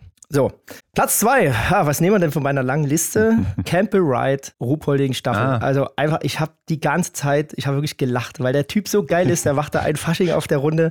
Und Stula Holm nochmal so ein bisschen am Arsch gegriffen und ja, komm her, mach du mal. Und der hatte aber auch Druck an dem Wochenende, weil der war die komplette, die Arians, also der Kopfsponsor, das ist ja so ein Hersteller für, für Schneefriesen, glaube ich, war da aus Amerika angereist. Also das ganze Team hatte da schon Druck zu performen und Campbell Ride genau an dem Tag macht er eine sensationelle Staffel. Ich glaube sogar auf 1 übergeben, oder? Nee, ich glaube äh, nicht. Ja, mit Justus zusammen. Ja. Ich ne? glaube, ich glaube doch, ich glaube, er war auf 1. Ist ja auch egal. Ja. Mhm. Aber der Typ ist einfach geil. Ich habe dann auch hin und her geschrieben mit dem und ich habe auch gesagt, du Typ, also der Typ wird irgendwann auf dem Podest stehen, weil der einfach so von seiner Einstellung, von der Attitude einfach wirklich so ein geiler Ami ist. Und also mittlerweile ist er Ami.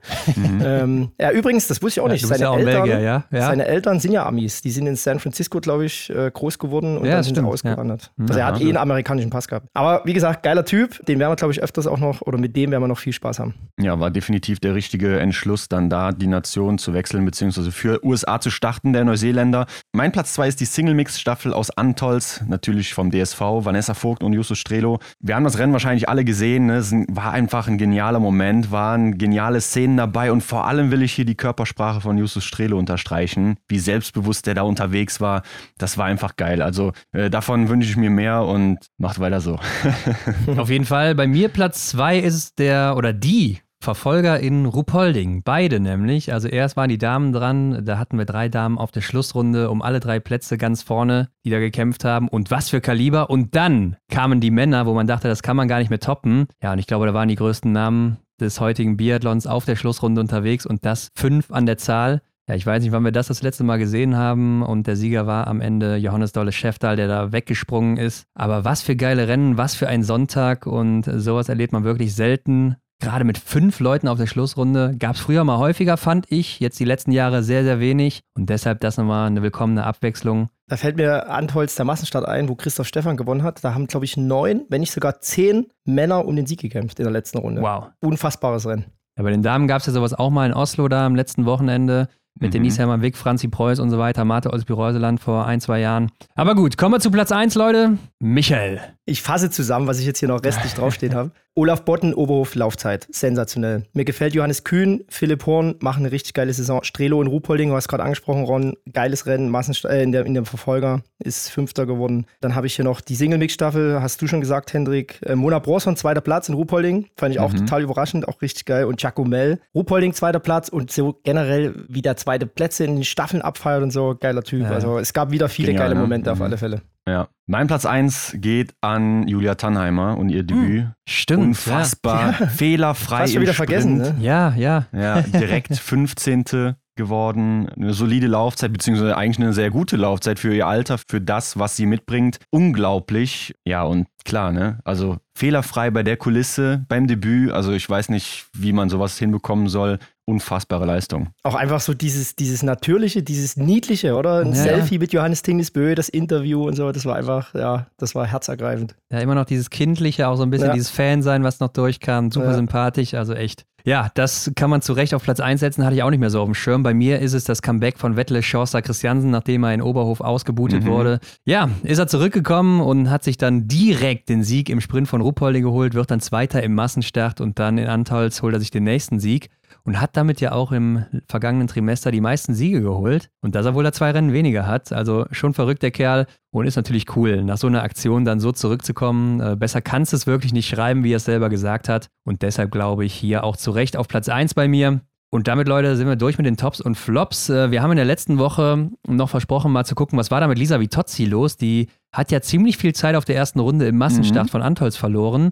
Und ja. da haben wir tatsächlich Bilder zugeschickt bekommen von Anja, Die war wahrscheinlich live vor Ort und hat das dann gerade mit dem Handy oder so fotografiert. Die ist gestürzt in der Abfahrt und hatte wirklich zwei Bilder davon, wo Lisa Vitozzi sich hingelegt hat. Also deshalb auf einmal irgendwie vom Platz 5 auf 29 oder so zurück in der ersten Runde. Und das gibt ihr natürlich zu denken und deshalb war sie auch so spät dann beim Liegenschießen. Ah, okay, weil wir haben uns noch gewundert, warum fängt die so spät an, tatsächlich. Ja. Also das war auch nicht im Weltbild zu sehen. Ja, also das äh, ist komplett da vorbeigegangen an allen, aber cool, dass da jemand echt Bilder hatte, total ja. verrückt und uns zugeschickt hat. Vielen Dank dafür und lasst uns doch mal auf die Athleten des Trimesters gucken. Das sieht man ja nicht immer so auf den ersten Blick. Ne? Wer hat vielleicht auch die meisten Punkte hier geholt? Wer war statistisch ganz gut dabei? Weil am Ende wird es ja alles zusammengefasst und wir haben das jetzt mal einzeln hier ausklamüsert. Bei den Damen die meisten Punkte im letzten Trimester, dem zweiten. Julia Simon vor Lou Jean Monod und vor Ingrid Landmark-Tandrevold. Franzi auf Platz 7, klar, ihr fehlt natürlich dann auch ein Rennen. Vanessa Vogt auf der 12, Janina Hettich-Walz auf der 13. Aber Gilles Simon, die meldet sich offiziell zurück. Und bei den Herren ist es Johannes Dorle Schäftal,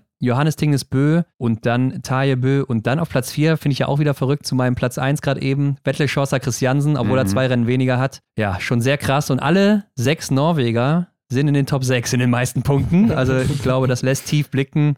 Ja. Platz 7, Johannes Kühn, bester Deutscher. Platz 10, Benny Doll. Also gar nicht so schlecht, wie man vielleicht gedacht hat. Und Justus Strelo auf der 11. Also ja, läuft doch auch bei den Deutschen insgesamt ganz gut, wenn du drei in den Top 11 hast. Aber die Namen habe ich mir auch aufgeschrieben, unabhängig jetzt von den Punkten. Ja. Aber beeindruckend auch bei den Männern, Taye Bö, der irgendwie immer ja. in den Top 6 damit rumgurkt, in den Sprints, immer solide ich glaube, der hat fast alle Sprints mit Null beendet. Also der ist jetzt, der, der war 2011 Einzelweltmeister in Hanti Van Sisk und jetzt ist er immer noch auf dem hohen Niveau, Zweiter im Gesamtweltcup. Unfassbar. Ja, ist ja auch jetzt Leader in der Sprintwertung, aber ich finde es auch verrückt, dass Johannes Kühn echt der beste Deutsche war. Hat man so nicht richtig auf dem Schirm mhm. gehabt und er ist echt der beste, auch Nicht-Norweger momentan oder im zweiten mhm. Trimester. Sehr, sehr stark von ihm. Ich habe auch mal so ein bisschen durch die Wertungen geguckt. Da ist auch ähm, insgesamt haben wir ja so einen Performance-Score und da ist Johannes Daule Schäftal auch ganz knapp vor Johannes Dingesbö und der beste Deutsche ist Philipp Horn. Und der ist mhm, auch momentan krass. der beste Läufer im zweiten Trimester auf Rang 6, also bester deutscher Läufer. Und bei den Damen in diesem Performance-Score ist auch Julia Simon weit vorne vor Lou Jean Monod und Lena Hecki Groß. Aber dann kommt auch schon Franzi Preuß. Also das heißt, die hatte ein ganz gutes Potenzial. Und da habe ich auch nochmal reingeguckt, weil Franzi Preuß war im ersten Trimester sogar die beste vom Performance-Score her. Das heißt, hätte sie Hochfilzen mitgemacht, wäre sie vielleicht am Ende sogar auf Platz 1 gewesen im Gesamtweltcup. Tja, hätte wenn und aber. Ne? Ja, mhm. das ist Kann immer man schade. Jetzt nicht ne? mehr ändern, ne? Aber man sieht einfach, dass die Leistung ganz gut ist. Und ich habe mir die besten Schützinnen auch noch angeguckt. Vanessa Vogt und Lou Jean Monod haben nur viermal daneben geschossen in den Einzelrennen bei 100 Schuss. Das ist eine absolute Seltenheit und ja, verrückt irgendwo. Ja, für mich ist auch total inspirierend, beziehungsweise das ist das falsche Wort, aber ich begeister mich einfach für Lou Jean Monod, wie sie einfach unterwegs ist, hat sehr, sehr viele Punkte gesammelt, hat sich immer wieder gezeigt, auch in den Staffeln. Ne? Also nicht nur in den Einzelrennen liefert sie ab, sondern auch im Team und begeistert mich auch immer wieder mit diesen Akzenten. Ne? Gerade denke ich wieder an den Massenstart in Antolz, wo sie dann da weiter vorgelaufen ist und hat versucht, Julia Simon noch zu bekommen. Also ja, das ist einfach eine Frau für die Zukunft. Das ähm, macht einfach Bock, ihr zuzuschauen. Ich denke auch nach wie vor, dass sie irgendwann mal um den Gesamtweltcup mitkämpfen wird vorne, wenn sie nicht sogar holt. Leute, wir haben bisher selten über den Nationencup gesprochen und ist wahrscheinlich auch so ein Ding, da können nicht so viele was mit anfangen, aber wir haben jetzt auch eine Frage dazu bekommen, also machen wir das doch mal.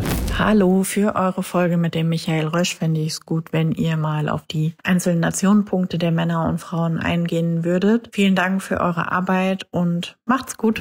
Ja, vielen Dank, Lisa. Michael, ihr habt euch auch getroffen in Ruppolding, sie hat uns ein Bild geschickt. ah, am Truck, ja, ich ja? erinnere mich. Erinnerst du dich? Ja, ja. Ja. Ah, okay. Ja, siehst du, kriegst also doch noch ein bisschen was mit. Natürlich. also ich merke mir nicht viel, aber sowas habe ich mir gemerkt.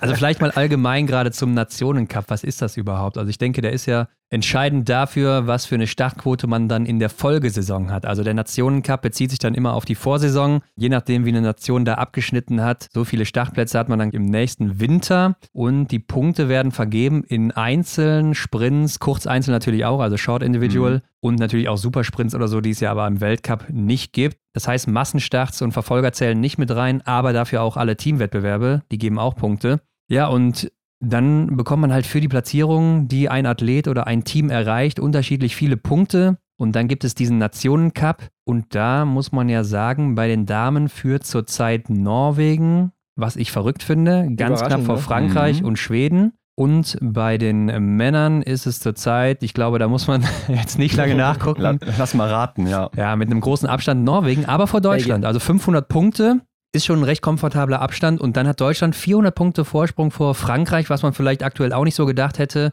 Dann auf vier Italien und erst auf fünf Schweden. Also schon sehr verrückt. Wobei im Weltcup die Top, lass mich gerade nachgucken, Leute, die Top 5 dann für die nächste Saison auch ihre sechs Startplätze haben. Also die Schweden müssten schon ziemlich safe auf den fünften Platz kommen.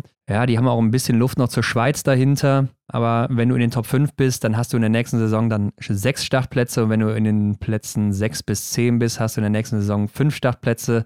Und so geht es dann immer weiter runter. Genau, also kurz dazu noch, also es gibt ja auch noch Geld dafür. Ich glaube, am Ende Ja, der stimmt. Saison das beste Mhm. Team kriegt 40.000, lass mich lügen, Euro. Was natürlich dann in die Mannschaftskasse geht, was Norwegen bei den Männern eigentlich immer fest einplanen kann. Ja, wir haben zum Beispiel, glaube ich, letztes Jahr die Männer Schweiz äh, in den Top 5. Die hatten dann nämlich sechs Startplätze, was natürlich für die Schweiz ein Überangebot ist. Also die haben gar nicht so viel gute, die dann auch im Weltcup starten könnten. Ist ja halt immer der Kampf, wer gewinnt den Nationencup. Äh, es gibt halt Geld dafür. Gerade für kleinere Nationen ist es immer ganz wichtig, dass du da viele starten lassen kannst. Gerade bei den Damen, Italien, die war letzte, glaube ich, auch Fünfter. Und da hast du natürlich die Chance, auch mal Junge reinzuhauen in den Weltcup, um da Luft zu schnuppern. Das ist natürlich der Vorteil, wenn du viele Startplätze hast. Ja, ansonsten kann man, glaube ich, auch ganz gut sehen. Zum Beispiel dieses Jahr, die Tschechen bei den Männern sind sie Platz 9, bei den Damen immer noch Platz 6, überraschend. Also das Ja. ist tatsächlich stabil, aber es würde halt ein Platz nicht ausreichen, um äh, sechs starten lassen zu können. Letztes Jahr waren die Damen achte, die Männer siebte, also da ist so ein Abwärtstrend zu sehen.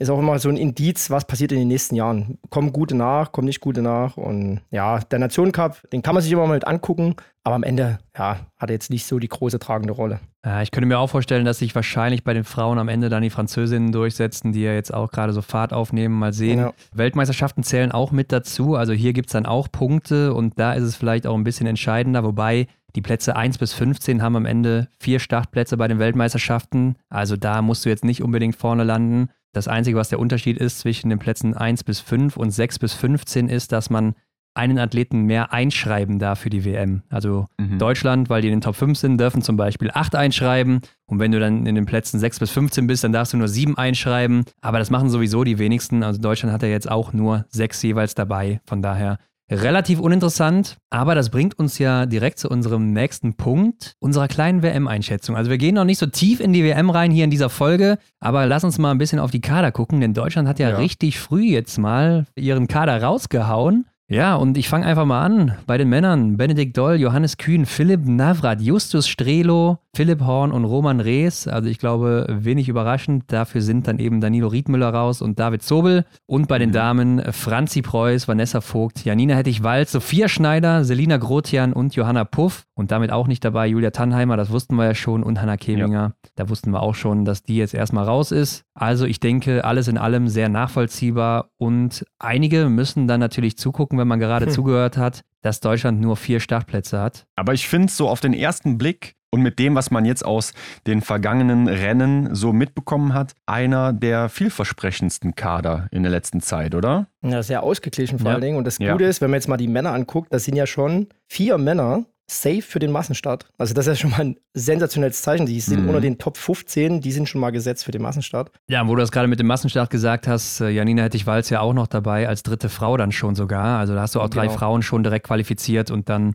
ja, machen die anderen vielleicht noch ganz gute Rennen und sind dann auch dabei. Also es sieht wirklich gut aus. Bei den Norwegern ist auch der Kader wie so üblich schon sehr früh bekannt gegeben worden. Johannes Tingesbø, Taje Bø, Wettle Schosser, Christiansen, Johannes Daule Schäftal, Stühle Holm Lagreit und Endo Strömsheim. Also alles wenig überraschend hier. Fabian Sörum und Johann Olaf Botten, die sind aktuell bei der EM und müssen sich da durchsetzen, aber die kommen wahrscheinlich nicht zur WM, wenn da keiner ausfällt. Und bei den Damen sind es aber zurzeit nur vier. Juni Arnekleif, Caroline Offigstadt-Knotten, Ingrid Landmark-Tandrevold und Marit Ischol-Skogan. Und ein Platz, der ist noch frei, der wird jetzt nach der EM vergeben. Da hat jetzt gestern Maren Kirkeide Gold im Einzel geholt, also damit sicher ganz gute Chancen. Und Marte Kraxat-Johansen, die ist ja nach der Krankheit so gar nicht mehr reingekommen. Aber ich tippe da eher auf Idalin tatsächlich, weil die laufstark Ah, ja. ist. Die war auch im Ja. Einzel Stimmt. vierte Laufzeit oder sechste Laufzeit Ja. in Antholz. Jetzt wieder schnellste gewesen, wirklich mit Abstand bei der EM im Einzel. Also die Mhm. würde ich äh, fast noch eher mitnehmen. weil Da hast du recht, nur die. Norweger sind da ja relativ konsequent, wenn es nach Ergebnissen und Leistung geht. Aber lass mal die Sprint und die Verfolger noch äh, bei der Genau, EM. stand- Also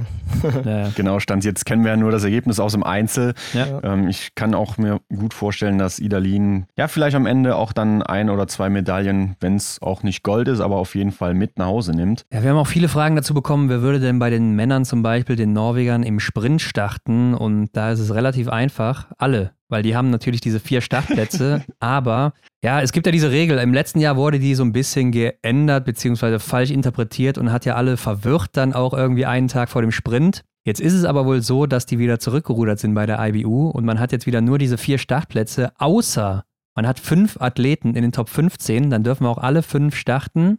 Also auch maximal nur fünf. Wenn man sechs in den Top 15 hat, dann dürfen trotzdem nur diese fünf starten. Jetzt ist hier aber der Fall, dass Johannes Tingesbö Sprint und Verfolgung gewonnen hat. Deshalb haben die im Sprint einen Platz mehr und auch im Einzel hat er ja auch gewonnen. Also haben sie da auch einen Platz mehr. Das heißt, die können mit sechs hier starten und damit alle ranlassen.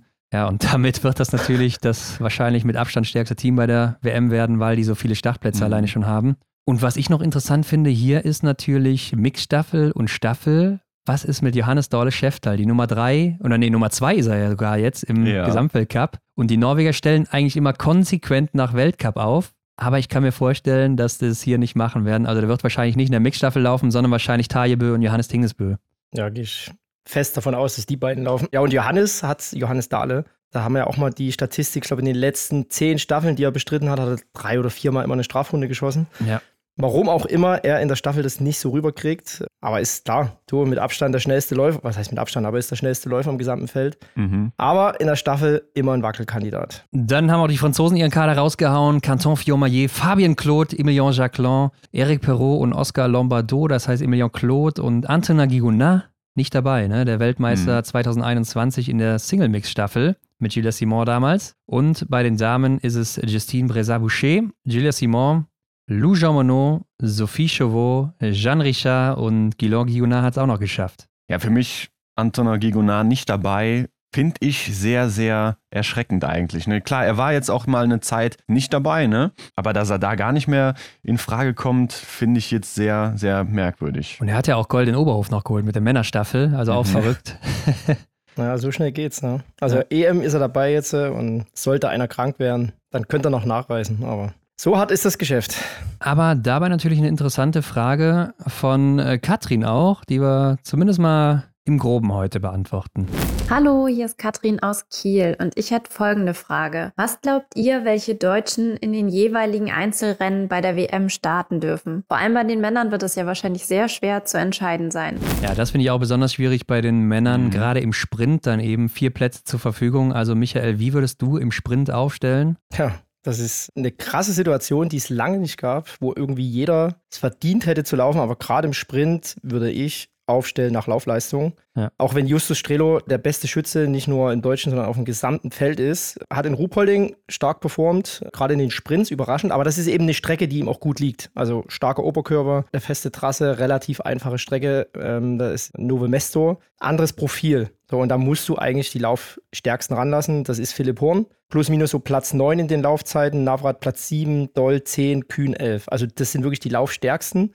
Klar, am Schießstand ist immer die Frage, aber wenn einer eben von ihnen durchkommt, dann klingelt es halt Richtung Podest. Und das Mhm. musst du aus meiner Sicht so aggressiv, progressiv aufstellen, dass es möglich ist. Bei Justus, der beste Schütze, kann schnell schießen, aber das ist unheimlich schwer, da ins Richtung Podest zu kommen. Und Roman ist auch so ein bisschen weit weg von der Form, die er am Anfang hatte. Klar, war lange krank, aber die vier wären für mich, also Kühn, Horn, Navrat, Doll, eigentlich die, die im Sprint laufen sollten. Ja, gehe ich 100% mit, vor allen Dingen, weil es ja hier Mhm. auch keine Punkte für den Gesamtweltcup geht. Das heißt, man kann den ausklammern und da muss man absolut sagen, Philipp Horn ist ja auch, wie ich eben gesagt habe, der schnellste Deutsche gewesen im letzten Trimester. Das heißt, äh, ja, den musst du einfach setzen und Ja. Doll Navrat Kühn, da führt kein Weg dran vorbei. Also wäre eigentlich nur die Frage Philipp Horn oder Justus Strelo oder Roman Rees und da muss ich mich auch dann im Sprint ganz klar für Philipp Horn entscheiden, weil er eben das Potenzial hat, aufs Podest zu laufen. Ja, und das ist bei den anderen beiden vielleicht im Moment ein bisschen fraglich. Aber gut, das ist eine Konstellation, die wird jetzt auch relativ zeitig im Trainingslager. Die sind, glaube ich, in Rittenhauen. Ja. Festgelegt, um auch wirklich spezifisch sich darauf vorzubereiten. Das ist auch wichtig. Und wie gesagt, einen wird es treffen. Das Gute ist, alle sind, alle vier sind schon mal gesetzt im Massenstart. Ja, da kann es ja selbst Philipp Horn noch schaffen mit einem guten Sprintverfolger über die Punkte. Und ich denke mal, Roman Rees wird dann vielleicht im Einzel starten. Da ist auch noch alles möglich. Für Justus Strelo habe ich sogar wirklich gedacht, für die Mixstaffel gleich am Anfang. Weil die mhm. Konstellation auch da so ist, dass die Männer zuerst starten, dann die Frauen. Also musst du taktisch natürlich schon überlegen, wer ist für die Startposition gemacht. Und das ist eigentlich Justus Strelo. Also wenn wir jetzt nochmal einen Schritt vorgehen, weil das wirklich das erste Rennen ist. Und das, das macht es natürlich auch nochmal interessant, weil die Männer zuerst starten. Das finde ich zum Beispiel auch interessant, weil ich glaube sogar, dass man Philipp Navrat setzen würde auf der zweiten Position, da mhm. auch so starke Staffeln gezeigt hat schon, wo er dann echt so aggressiv reingeht und all in und dann auch wirklich einen raushaut. Mhm. Ja, und dann ist eben die Frage, wen setzt du auf die Startposition? Da ist, also klar, wenn du jetzt einen Johannes Tingis Bö auf 1 hast oder einen Taje Bö zum Beispiel, die läuferisch halt einen Ticken besser sind als Justus, aber der halt wirklich auch die Nervenstärke, wenn es stressig wird am Schießstand, glaube ich, von den allen Deutschen am besten, auch was man so in der Vergangenheit gesehen hat, am besten rumkriegt am Schießstand. Und du kannst halt auf sechs Kilometern, sind ja keine siebeneinhalb, sind nur sechs ja. Kilometer, verlierst mhm. du, glaube ich, nicht so viel. Absolut. Ja. Ähm, deswegen könnte ich mir vorstellen, dass Justus da tatsächlich auf 1 läuft. Also Leute, stellt euch mal vor, Johannes Tingesbö auf Position 1 in der Staffel. das wäre krass. Verrücktes Bild. Also das ist ja wieder das Geile, weil du hast ja zwei Männer und das ist ja tendenziell immer die stärksten. Da hast du bei den Schweden einen Ponsi oder einen Samuelson, mhm. ja. bei Frankreich einen Chaklar, der auch schnell ist, QFM oder Fabia Claude kannst du auch rein. Also das sind wirklich äh, bei, bei Italien Giacomel, Hofer oder Bionar, Schweizer, Stalder, Hartwig, wenn er wieder da ist. Also du hast gleich am Anfang ist in der Mixstaffel, kannst du jetzt schon sagen, ist richtig Zunder drin. Ja, darauf kann man sich freuen. Bei den Damen finde ich es ja auch noch interessant. Also Franzi Preuß, Vanessa Vogt, Janina Hettich-Walz, ganz klar gesetzt für den Sprint sicher. Und dann ist die Frage, nimmst du dann Sophia Schneider, wenn sie in Form ist, wahrscheinlich schon, oder mhm. aber vielleicht sogar Selina Grotian, weil mhm ich sag mal, wenn die auch in Form ist und läuferig vielleicht jetzt wieder was draufgepackt hat, dann muss man sagen, absolut eine Podiumskandidatin. Ja, Podium vielleicht nicht, aber ich glaube, das ist auch so eine Konstellation. Weiß nicht, ob die jetzt schon festgemacht haben oder ob sie sich erstmal das Trainingslager angucken, weil wie gesagt, das ist ein langer Zeitraum von Antolz bis wirklich WM. Das sind fast zweieinhalb Wochen. Da kann auch viel passieren, dass sie sich vielleicht wirklich in dem Testrennen da nochmal angucken, wer wo was läuft. Ja, ich bin dann auch mal gespannt, ob vielleicht eine Johanna Puff einen Einsatz bekommt. Mhm. Fraglich, wahrscheinlich, wenn jemand ja. ausfällt, eher. Und so ein Danilo Riedmüller, der ist ja jetzt auch erstmal raus. Also geht nicht zur EM mit, wäre dann auch sein, ich glaube, viertes Wochenende am Stück gewesen. Mhm. Und danach geht es ja auch direkt weiter im IBU Cup, also dann schon seine fünfte Woche am Stück, wo er dann wieder am Start ist, zu Hause am Aber. Also von daher kann man schon nachvollziehen, dass er hier vielleicht nicht gestartet ist jetzt. Aber bei der WM werden wir ihn wahrscheinlich auch nicht sehen. Michael, an dich gab es noch eine Frage. Hören wir mal rein. Hey, lieber Mickel, mich würde interessieren, inwiefern und wenn sich die akuten, also kurz davor, WM-Vorbereitungen von diesen aus deiner Zeit mit den jetzigen halt voneinander unterscheiden. Vielen herzlichen Dank und alles Gute.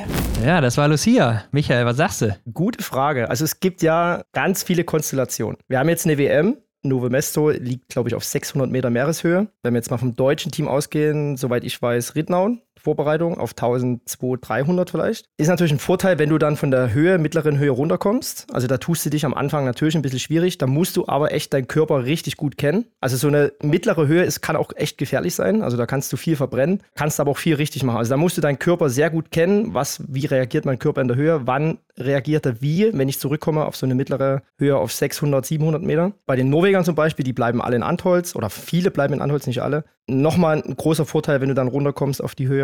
An sich glaube ich auch die Trainingssteuerung, was ich von mir früher kenne, war tatsächlich nicht so individuell. Das haben sich dann im Laufe der Jahre mehrere Sportler einfach rausgenommen, so ein Michi Kreis oder so, der dann auch viel individuell trainiert hat, was meiner Meinung nach ja unheimlich wichtig ist. Also jeder trainiert ja anders, jeder ist anders und jeder muss sich, glaube ich, auch anders vorbereiten. Das ist, glaube ich, am deutschen Team jetzt auch Uso, dass viel auf Individualität gelegt wird.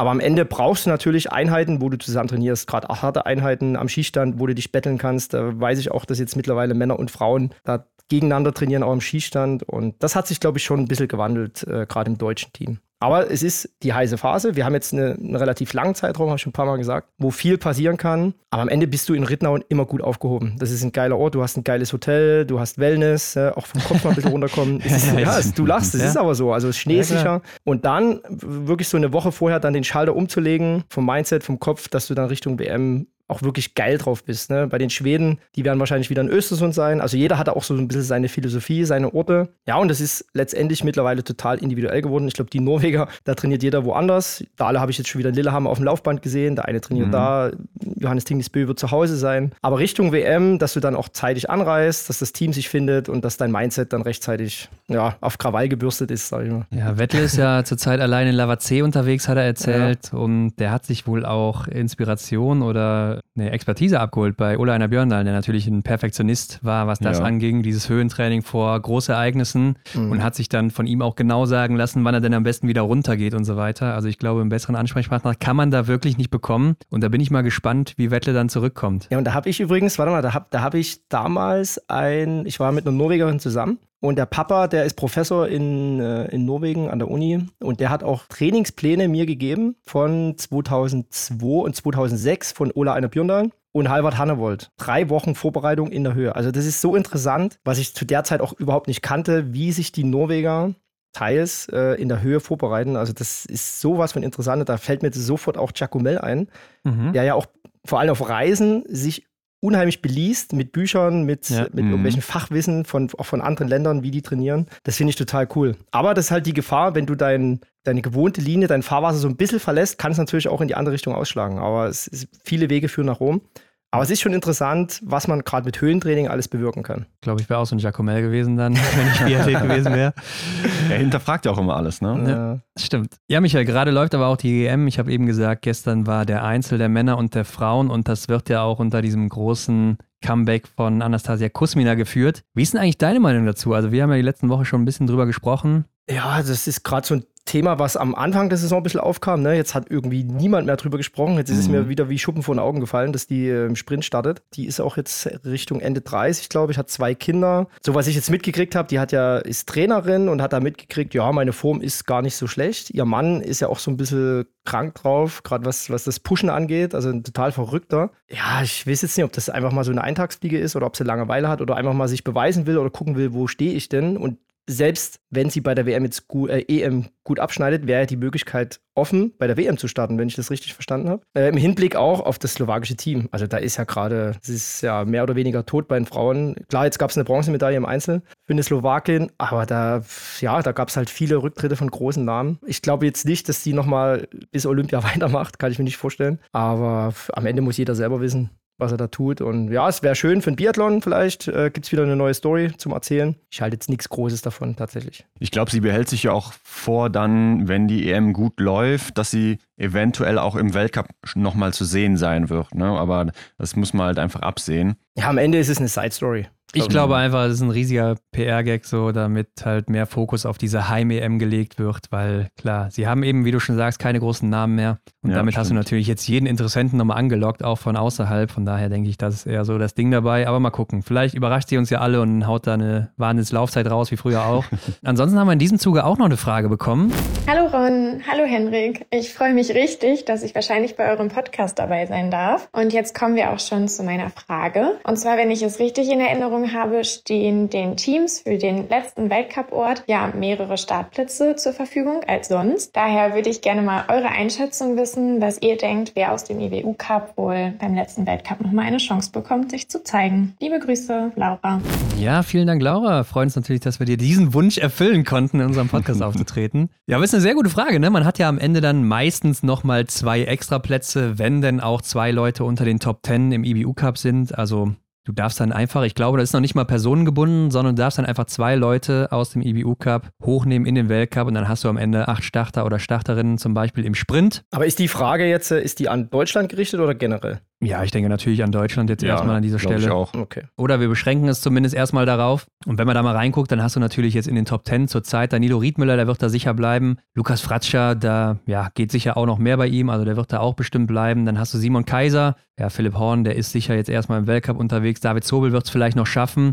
Und da musst du dich bei den Männern für zwei Leute entscheiden. Und ich könnte mir vorstellen, Danilo Riedmüller wird mitgenommen, weil er jetzt eh schon dabei war und eine mhm. WM-Norm direkt geholt hat. Also müssen wir nicht drüber reden. Der wird jetzt noch IBU-Cup IBU-Cup laufen und wird dann zum Ende halt zurückkommen. Und dann könnte ich mir vorstellen, dass man vielleicht Simon Kaiser testet. Ja, weil er Mhm. lauf, läuferisch gut ist. Da hat er echt viele gute Rennen dabei, ne? wo er Ja. in Top 3, 6 läuferisch war. Also ein Mann für einen Sprint. Ja, ich finde, da ist auch ein bisschen was gegangen. Am Schießstand war ja so ein bisschen sein Problem die vergangenen Jahre. Hatte ja auch Pech gehabt bei seinem Verfolgungsrennen, wo er so Herzrhythmusstörungen hatte und Pause machen musste, zwei Minuten zwischendurch. Aber am Ende ist natürlich die Frage, macht das Deutschland überhaupt? Weil der Aufwand für ein EBU Cup in, wo ist der letzte, Canmore, ob sie einen das dann tatsächlich auch machen. Ja, gut, aber ich meine, du hast nur einmal diese Chance vielleicht im Weltcup und wenn du die dann ergreifen kannst. Aber da sprichst du mir aus der Seele, ne? Also ich habe auch irgendwie so das Gefühl, dass sich da nicht viel ändern wird oder dass man diese Plätze vielleicht nicht besetzen wird, weil eben einfach dieser Reiseaufwand zu groß ist oder aber auf der anderen Seite, wenn man das mit einem normalen Job betrachtet, ist es ja einfach nur eine Dienstreise eigentlich auch, ne? Von daher, Ja, klar. man muss natürlich auch immer diesen finanziellen Aufwand betrachten. Wer weiß, ob man da nochmal den Schritt geht. Ja, aber am Ende ist es ja wie eine Auszeichnungsreise und ich glaube, jeder hätte das verdient, äh, Ja. dahin Ja. raus, egal ob es jetzt ein Rennen ist oder zwei Rennen, nochmal zu starten. Ich meine, über was reden wir am Ende? 500 Euro mehr pro Person oder so? Ich denke, die wird Ja, man auch noch irgendwo auftreiben können. Mit Flugkosten. Aber ich glaube schon, man sollte den Weg auf alle Fälle gehen, da auch mal wirklich Junge reinzuhauen. Auch bei den Damen, da gibt es ja verschiedene Möglichkeiten, was da noch passieren Mhm. kann. Ja. Auch eine Julia King oder hier Platz 7 aktuell, Emily Schumann, die haben wir irgendwie noch nie gehört. Auch eine ganz junge. Ich glaube, bei den Damen wird es interessanter, ob Hannah Kebinger nochmal zurückkommt. Ansonsten Ja. wird man wahrscheinlich Selina Grotian und Johanna Puff weitersehen. Und dann dazu vielleicht am Ende Julia Tannheimer, falls sie nicht sagt, sie macht Schluss nach der Junioren-WM vorerst Mhm. und äh, geht dann in den Aufbau. Ja. Oder Emily Die Schumann. können es ja aber sogar noch schaffen über die JWM, Tannheimer. Wenn sie Ja, das Punkte stimmt, als macht. Neunte, ne? wenn sie die punktbeste Juniorin ist, könnte sie als Neunte sogar noch dabei Ja. sein. Und dann dürftest du wieder zwei aus den Top Ten nehmen. Ja, da hast du einmal Emily Schumann, die auch echt gute Rennen macht. Und Julia King, die ist noch nicht in den Top Ten. Aber wenn du ja Johanna Puff weiter da drin hast, Julia Tannheimer da drin hast, dann hast du ja diese zwei Plätze und dann kannst du ja nehmen, wen du willst. Mhm. Weil, wie gesagt, ich glaube, das war nicht personengebunden. Aber bei den Damen wird es auf jeden Fall ein bisschen interessanter. Ja, Michael, dann sagen wir doch einfach mal, Julia Tannheimer macht es über die WM, über die JWM und dann kommt Genau. Emily Schumann dazu und dann noch Julia King. Das sind auch zwei interessante Namen. Auch bei allen steht eine U25 dahinter. Also die sind alle noch so jung. Ja, das was heißt ist echt U25? Julia King ist 19, ja, Ja, ja. also noch ganz, ganz weit weg von U20. 25 und Emily Schumann 21, gerade geworden auch erst. Also die sind super jung, laufen richtig gut, auch läuferisch gut dabei. King ist auch so eine interessante Personalie, hat ja, Äh, in, in Lillehammer dann an der Genau, Schule ja. trainiert, äh, beim NTG. Also da finde ich auch so personell irgendwie, da, da ist eine Geschichte dahinter, finde ich Ja. total cool. Haben wir ja auch im Herbst, hatten wir die im Podcast Ja, hier, genau. Hendrik, ne, haben wir drüber gesprochen. Also Genau. sollte man sich mal anhören, weil das war eine sehr interessante Folge über ihre Zeit da in Lillehammer am Internat. Eine sehr außergewöhnliche Story und hat ja auch bei der JWM, der Jugend-WM im letzten Winter abgeräumt Mhm. mit Julia Tannheimer zusammen. Ja, Michael, so, jetzt haben wir alles geklärt, was wir mit dir klären wollten. Das heißt, wir werden dich jetzt wieder rausschmeißen, haben keinen Bock mehr auf dich, ja? Ja, tschüss. Ich muss eh Tasche packen, WM steht vor der Tür. Perfekt. Aber dich wird man auch wieder bei Eurosport sehen oder hören können, ne, wenn man das verfolgt da. Vor der Kamera, hinter der Kamera. Am Mikrofon. Ich denke, über deine Expertise konnte man sich gerade ein Bild machen, also lohnt sich sicherlich da mal reinzuschauen. Vielen Dank mal wieder für deine Zeit. Danke euch und viel Spaß noch. Ja, Hendrik, den werden wir natürlich haben, ne? Auch ohne Michael, wenn er weg ist. Klar. Aber nein, die Europameisterschaften liegen mittlerweile hinter uns und wir hatten ja auch noch die Youth Olympic Games, die Jugendolympischen Spiele in Südkorea, Gangwon. Mhm. Aber lass uns doch erstmal auf die EM zu sprechen kommen. Das war in Bresno-Osobli in der Slowakei. Du erinnerst dich sicher noch, Hendrik, an letztes Jahr, als Selina Grotian da richtig abgeräumt hat. In Lenzerheide. Genau, in Lenzerheide damals, den Medaillensatz komplett gemacht, als 18-Jährige die Großen richtig aufgemischt. Ja, und mit ähnlichem Bauchgefühl bin ich eigentlich jetzt auch in die Woche reingestartet und habe mir die Rennen angeschaut, ne, dass die Deutschen da schon auch mitspielen können. Ja, habe ich auch so gesehen. Also im IBU-Cup waren die Leistungen ja auch ganz gut. Klar, die großen Namen, die jetzt auch in letzter Zeit sehr gut waren, waren nicht dabei. Danilo Riedmüller nicht hier gestartet, Johanna Puff, Selina Grotian auch nicht. Aber trotzdem hast du eine Julia King, die super Laufzeiten hat und auch schon einen Sieg geholt hat. Du hattest eine Emily Schumann, die auch schon sehr stark war. Und bei den deutschen Männern natürlich Simon Kaiser, David Zobel und Lukas Fratscher. Mhm. Gerade Lukas Fratscher ja auch immer für eine Medaille gut gewesen bei den Europameisterschaften, auch in den Einzelrennen. Ja. Aber am Ende muss man sagen, es war eine bittere Europameisterschaft für die Deutschen. Keine Medaille geholt, nicht mal in den Staffeln. Mhm. Das finde ich doch sehr überraschend und Norwegen übertrumpft alles. Ja, es sind eigentlich so diese norwegischen Festspiele, die man ja wahrscheinlich auch bei der WM erwartet. Ich weiß nicht, aber ja, hier wird es schon sehr deutlich. Ne? Direkt schon beim ersten Rennen der Einzel der Herren, natürlich über 20 Kilometer, ja, da wird es einem schon schwindelig. Ne? Also Ja. ist ja eigentlich die komplette norwegische Mannschaft vorne. Ja, also in den Top 7 sind sechs Norweger. Ich glaube, auf Mhm. Platz 6 war dann der Amerikaner, ne? Bonacci. Bonucci. Richtig. Nee, Bonucci ist ein Fußballer. ja, aber die haben wirklich alles hier gewonnen, außer den Sprint und die Single-Mix-Staffel zum Abschluss. Mhm. Ja, und damit am Ende 13 Medaillen, sechsmal Gold, fünfmal Silber und zweimal Bronze. Und das ist natürlich schon wirklich abartig, weil Platz 2, Frankreich, hat dann zum Vergleich nur vier Medaillen geholt. Also neun weniger und nur Mhm. eine Goldmedaille, logischerweise. Ne? Also wenn Norwegen sonst alles gewonnen hat. Ansonsten eben die Schweden noch in der Single-Mix-Staffel dann zum Abschluss, ähm, wo es ja auch wirklich nochmal spannend wurde. Dann beim letzten Schießen hat Sarah Andersson gegen Emily Kalkenberg das Ding klar gemacht. Oh ja, mhm. Ja, und ansonsten der überragende Mann, vielleicht Isaac Frey, 20 Jahre alt, also der, der für mich hier so ein bisschen rausgestochen ist, mit 20 Jahren da schon so mitzumischen, gerade bei den Männern, wo das Feld ja wirklich stark ist und wahrscheinlich die Spitze auch schon ein Weltcup-Niveau hat, wo man oben mitmischen kann. Da ist das doch schon echt ein Ausrufezeichen. Hat ja Mhm. auch in Mattel schon Sprint und Verfolgung gewonnen, habe ich gesehen im IBU Cup. Ja. Der junge Norweger und ja, ist sicher einer für die Zukunft. Ansonsten hat Weben Sörum sein standardmäßiges Gold hier geholt. Johann Olaf Botten zweimal Silber, also der hat nicht so viel getroffen, aber dafür läuferig wieder viel rausgeholt. Und dieser Verfolger war ja auch ein richtig wildes Rennen. Also sehr, sehr windig gewesen bei den Männern vor allen Dingen. Da Mhm. haben dann auch die Favoriten stehend einmal beide vier Fehler geschossen, die da ankamen. Sörum und ich weiß gar nicht mehr, hat auch es noch und dann aber Ja. auch Öldal, der dann beim letzten Schießen vorne war, auch nochmal vier Fehler. Also das war schon vom Winde verweht. Ja, wirklich, man sieht hier sehr, sehr viele Fehler. Und Dimitri Schamaev, der ist ja auch als einziger hier fehlerfrei geblieben. Also es war wirklich sehr, sehr schwierig zu schießen. Ist wohl auch ein interessanter Mann. Shameev ist ja Rumäne und damit in einer sehr kleinen Nation unterwegs. Und der ist ja im Weltcup, ich glaube, was die Trefferquote angeht, momentan der zweit- oder drittbeste.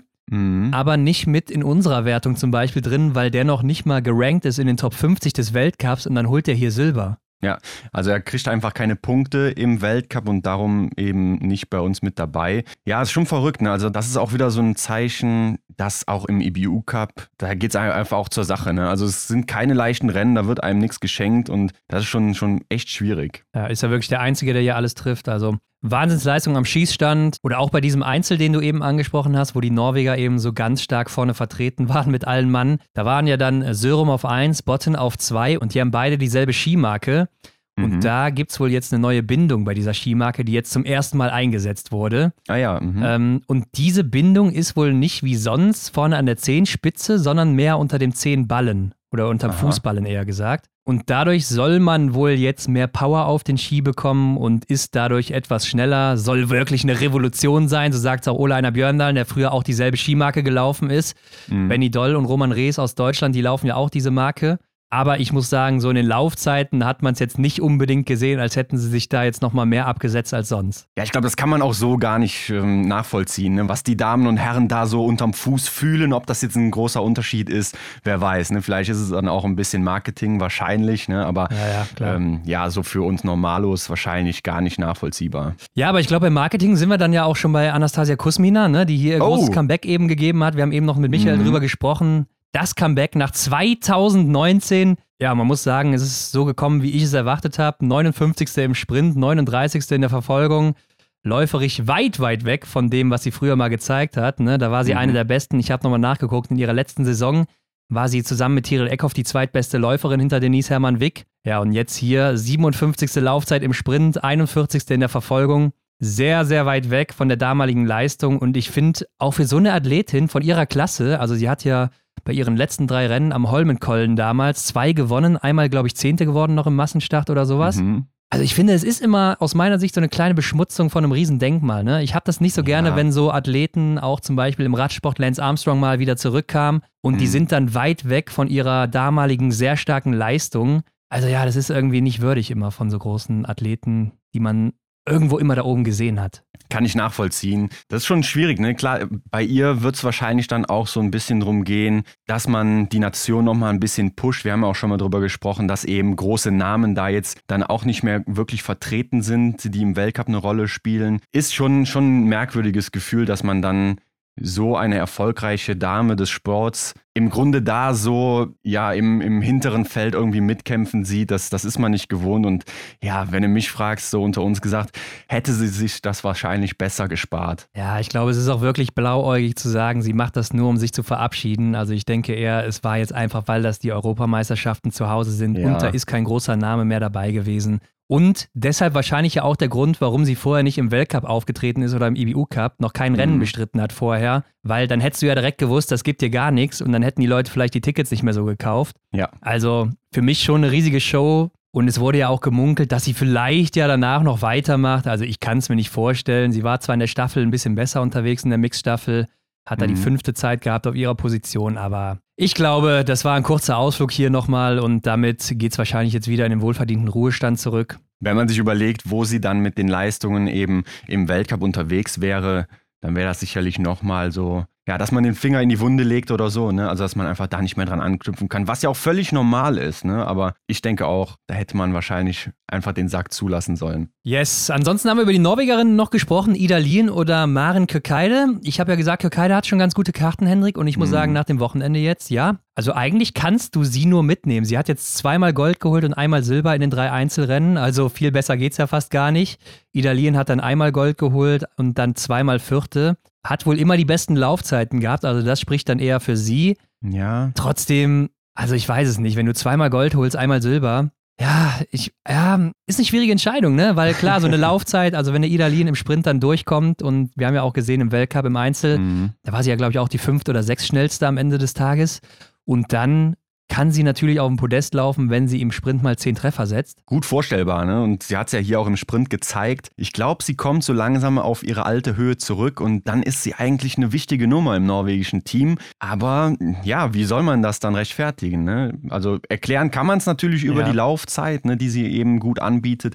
Aber ich meine, Manke Keide, die hat es halt einfach gebracht. Ne? Die hat das Gesamtpaket ja. irgendwie zusammengebracht, die Erfolge damit eingefahren und dann ist sie eigentlich auch die erste Kandidatin, die da in das WM-Team gehört. Ja, sehe ich eigentlich genauso. Vielleicht kommt nachher als Argument, dass sie noch so jung ist und dann den IBU Cup erstmal gewinnen soll, jetzt, wo sie auch Dritte ist hinter Ida Lien und Jenny Enott. Also ich glaube, vielleicht geht man dann eher so darauf und sagt, sie ist dann am Ende nochmal mit dabei damit man mhm. Idalien doch mitnehmen kann. Aber eigentlich nach den Ergebnissen kannst du es nicht anders machen. Wir werden aber sicher auch dann schon jetzt am Montag die Entscheidung mitbekommen vom norwegischen Verband, wie man das so kennt. Ja. Ja, aus deutscher Sicht haben wir schon gesagt, leer ausgegangen. Ich glaube, wenn man sich auch die Ergebnisse vorher anguckt im IBU Cup, dann kann man schon sagen, das Material war anscheinend hier gar nichts. Also mhm. sah schon so aus. Man war läuferig sehr weit weg von dem, was man eben so im IBU Cup gesehen hatte. Und wir haben ja auch meistens unter unseren Instagram-Beiträgen immer echt positive Kommentare. Aber hier, und das trifft wahrscheinlich auf die wenigsten Zuhörer jetzt zu,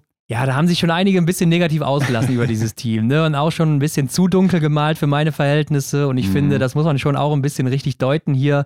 Also, wenn das Material nicht läuft, Leute, dann geht da vielleicht auch einfach nichts. Ja. Die haben schon gut geschossen über weite Strecken, die Deutschen, gerade bei den Frauen. Aber wenn der Schiene Bremse ist, was willst du da machen, wenn der andere, also von den Norwegern zum Beispiel, super gut läuft? Ja, da bist du machtlos. Ne? Ähnliches haben wir auch im Weltcup bei Canton Fiormaillet im Massenstart von Antols gesehen. Der hat perfekt geschossen und kommt ja. einfach mit seinen Skiern nicht hinterher. Er ist machtlos auf der Schlussrunde, wird einkassiert, weil er einfach nicht vorankommt. Ne? Und ja, ich denke, er war auch dann in der Situation, vielleicht von der körperlichen Verfassung her schon so, dass er eben dann auch das Podest hätte sichern können. Ne? Hat er ja auch nachher selber gesagt, dass da mehr drin gewesen wäre. Und ähnlich ist es ja dann auch hier gewesen. Ich glaube, wir müssen nicht drüber reden, dass ein Simon Kaiser oder ein David Zobel auch gerade in ihrer Form aufs Podest laufen können. Lukas Fratscher ja. ja. ist vielleicht jetzt aktuell auch nicht so gut unterwegs wie sonst immer, aber an einem normalen Tag eher sicherlich auch. Der einzige Lichtblick war aus, äh, bei den Männern jetzt aus meiner Sicht Linus Kesper, 20 Jahre alt, ist Bester im Sprint geworden mit 10 Treffern, 18. Ich glaube, das ist ganz solide für das Alter. Mhm.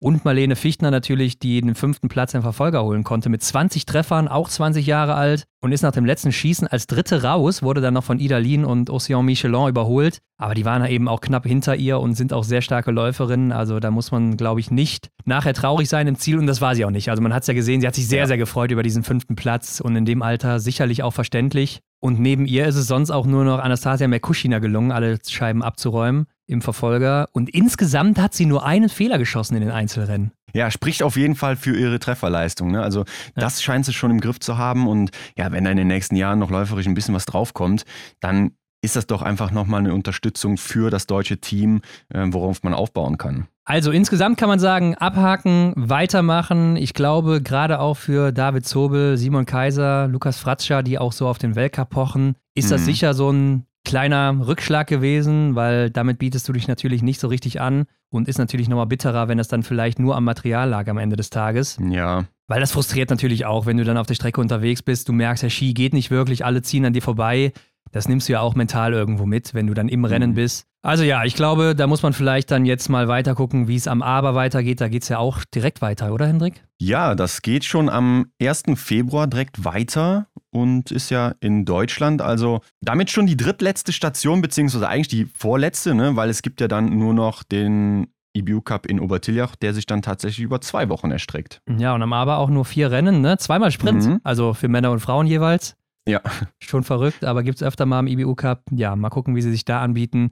Ansonsten hatten wir eben die Jugendolympiade in Gangwon, Südkorea. Das ist ja Jugend, meistens so 14 bis 18 Jahre. Mhm. Was kann man da groß sagen? Ein Franzose, der hat wohl ziemlich abgeräumt hier bei den Jungs, würde ich es jetzt mal nennen.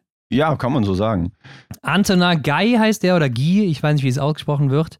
Ja. 17 Jahre alt, gewinnt hier drei von vier Rennen und ist damit wohl der erste Athlet, der dreimal Gold bei Jugendolympiaden holt und wird dann noch Zweiter in der Mixstaffel. Es gibt ja auch hier nur Einzelsprint, äh, Single-Mix-Staffel und dann Mixstaffel, also zwei Einzelrennen und dann zwei Teamwettbewerbe. Ja, und damit schon mal eine ganz gute Ausbeute. Die Deutschen haben zweimal Silber geholt. Im Einzel, ne? Die Marie Keudel, auch 16 Jahre alt, die holt sich Silber. Und die Single Relay, die war natürlich auch erfolgreich. Was heißt natürlich, aber die war erfolgreich. Ja. Die hat auch Silber geholt. Auch wieder mit Mari Keudel, 16 Jahre alt, und Corby Kübler, 17 Jahre alt. Und ich habe mhm. auch gesehen, dass Lukas Tannheimer dabei war. Also Tannheimer ja. wird dem einen oder anderen was sagen. Ne? 16 Jahre alt ist der kleine Bruder von Julia Tannheimer. Habe ich mir auch notiert. Julia Tannheimer hätte übrigens auch nochmal mitfahren können. Ne? Also hätte mhm. dann hier alles auseinandergenommen, hätte deshalb auch wahrscheinlich wenig Sinn gemacht. Deshalb so eine JWM, Junioren-WM, sicherlich interessanter für sie dann demnächst. Und ich habe mir das auch insgesamt mal so angeguckt. Deutschland war ja schon größtenteils mit Jüngeren, würde ich es mal sagen, angereist hier. Ne? Also fast mhm. nur 16-Jährige, drei 17-Jährige von den acht Startern, Starterinnen. Andere Nationen, die hatten eher so 17-, 18-Jährige, die dann weiter vorne waren. Von daher ist das, glaube ich, ziemlich schwierig zu vergleichen. Also wir wissen alle, ja wenn wir mal 16 waren, wie viel größer uns noch die 17- und 18-Jährigen erscheint hatten. da sagst du was. Also ich weiß noch in der Schule damals, als ich im 5., 6., 7. Schuljahr war, da habe ich immer gedacht, so die in der Oberstufe, in der 12 und 13, ja, das sind schon so richtige Erwachsene, ne? Ja. Und wenn ich die heute ja, sehe, da denke ich so, Junge, Junge, Junge. Also da fehlen noch ein paar Jahre, bis sie erwachsen werden. Ja, den Vergleich, den hatte ich auch immer. Also ich habe auch immer gedacht, die anderen, die sahen immer viel älter aus. Und als ich dann in der Position war, kam ich mir gar nicht so alt vor. Aber ja, ich glaube auch so, wenn man sich zum Beispiel auch den Herren-Einzel anschaut, da sind zwei Jungs in den Top Ten aus Deutschland. Ich glaube, das ist doch schon mal eine gute Lage. Ja, auch dieser Franzose Antonin Guy oder Guy, der ist jetzt 17, wird aber im Februar schon 18. Ist natürlich ein Unterschied, wenn du dann gerade 16 geworden bist oder irgendwie 17.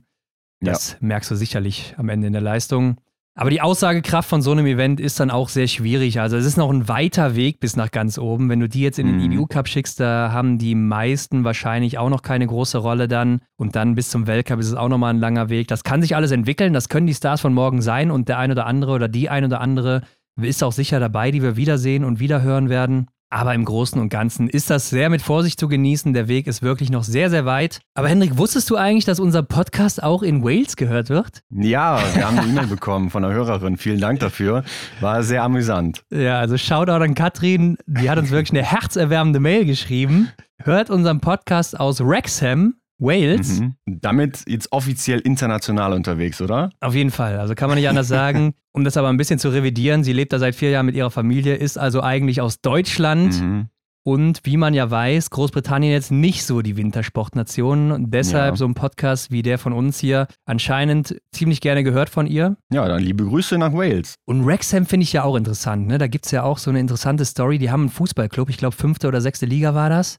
Mhm. Und da wurde jetzt eine Doku bei einem großen Streaming-Anbieter drüber gedreht, weil dieser Club wurde von Ryan Reynolds, also kennt man aus hier Deadpool, Green Lantern, der Hauptdarsteller davon aus Hollywood, Okay. hat das zusammen übernommen. Also wenn du ihn siehst, wirst du ihn direkt kennen, Hendrik. Ja, wahrscheinlich. Aber ja. gut, ja, mit wem rede ich hier eigentlich? Äh, hat auf jeden Fall diesen Club übernommen mit noch einem Kollegen von ihm. Und die sind dann direkt aufgestiegen im letzten Sommer oder in der letzten Saison. Mhm. Und das Ganze wurde halt, wie gesagt, äh, dokumentarisch begleitet mit der Kamera und kann man sich dann bei einem großen Streaming-Anbieter angucken. Von daher sehr lustig, dass sie ausgerechnet aus diesem Ort schreibt. Ja. Und ist mir direkt die Erinnerung dazu gekommen. Mhm. Ja, ansonsten, Henrik, sind wir durch für diese Woche. Ne? Nächste Woche kommt dann der große WM-Vorblick. Wow, ich bin schon richtig heiß, ne, muss ich sagen. Also ich bin auch gespannt, was du so für Takes hast. Ihr könnt natürlich uns auch immer wieder diese Takes, die euch so im Kopf sind, schicken. Und dann bauen wir die vielleicht ein, ne? weil die WM, die ist ja auch was Besonderes. Auf jeden Fall. Ja, ist auch erst zum zweiten Mal in Novo Mesto. Ne? Damals, 2013, war es das erste Mal. Und da, Hendrik, ist ein ganz großer Stern aufgegangen, der Oh, die ja. Biathlon-Welt geprägt hat, wie nur wenige zuvor. Mehr dazu dann in der nächsten Woche. Ansonsten gehen wir natürlich auch auf die Besonderheiten der Strecke oder des Schießstands mal ein. Gucken auch mal auf die historischen Ereignisse da, denn da gibt es ja auch noch ein paar interessante Sprints in Novo Mesto. Auf jeden Fall, ihr seid dann natürlich bestens vorbereitet auf dieses Großevent. Das, worüber alle sprechen dann in dieser Zeit. Und ja, dann seid ihr auch vom Fach. Und vielleicht kriegen wir ja noch ein paar Stimmen eingesammelt. Ja, keine schlechte Idee. Lasst euch überraschen, Leute. Habt eine schöne Woche. Drückt auf die Glocke, nicht vergessen. Und lasst fünf Sterne da und teilt das überall mit all euren Freunden. Und dann sind wir auch in der nächsten Woche wieder zurück. Macht's gut, ciao. Yes. Ciao, bis dann. Das war die Extra-Runde mit Ron und Hendrik für diese Woche. Neue Folgen gibt es jeden Montag, überall, wo es Podcasts gibt.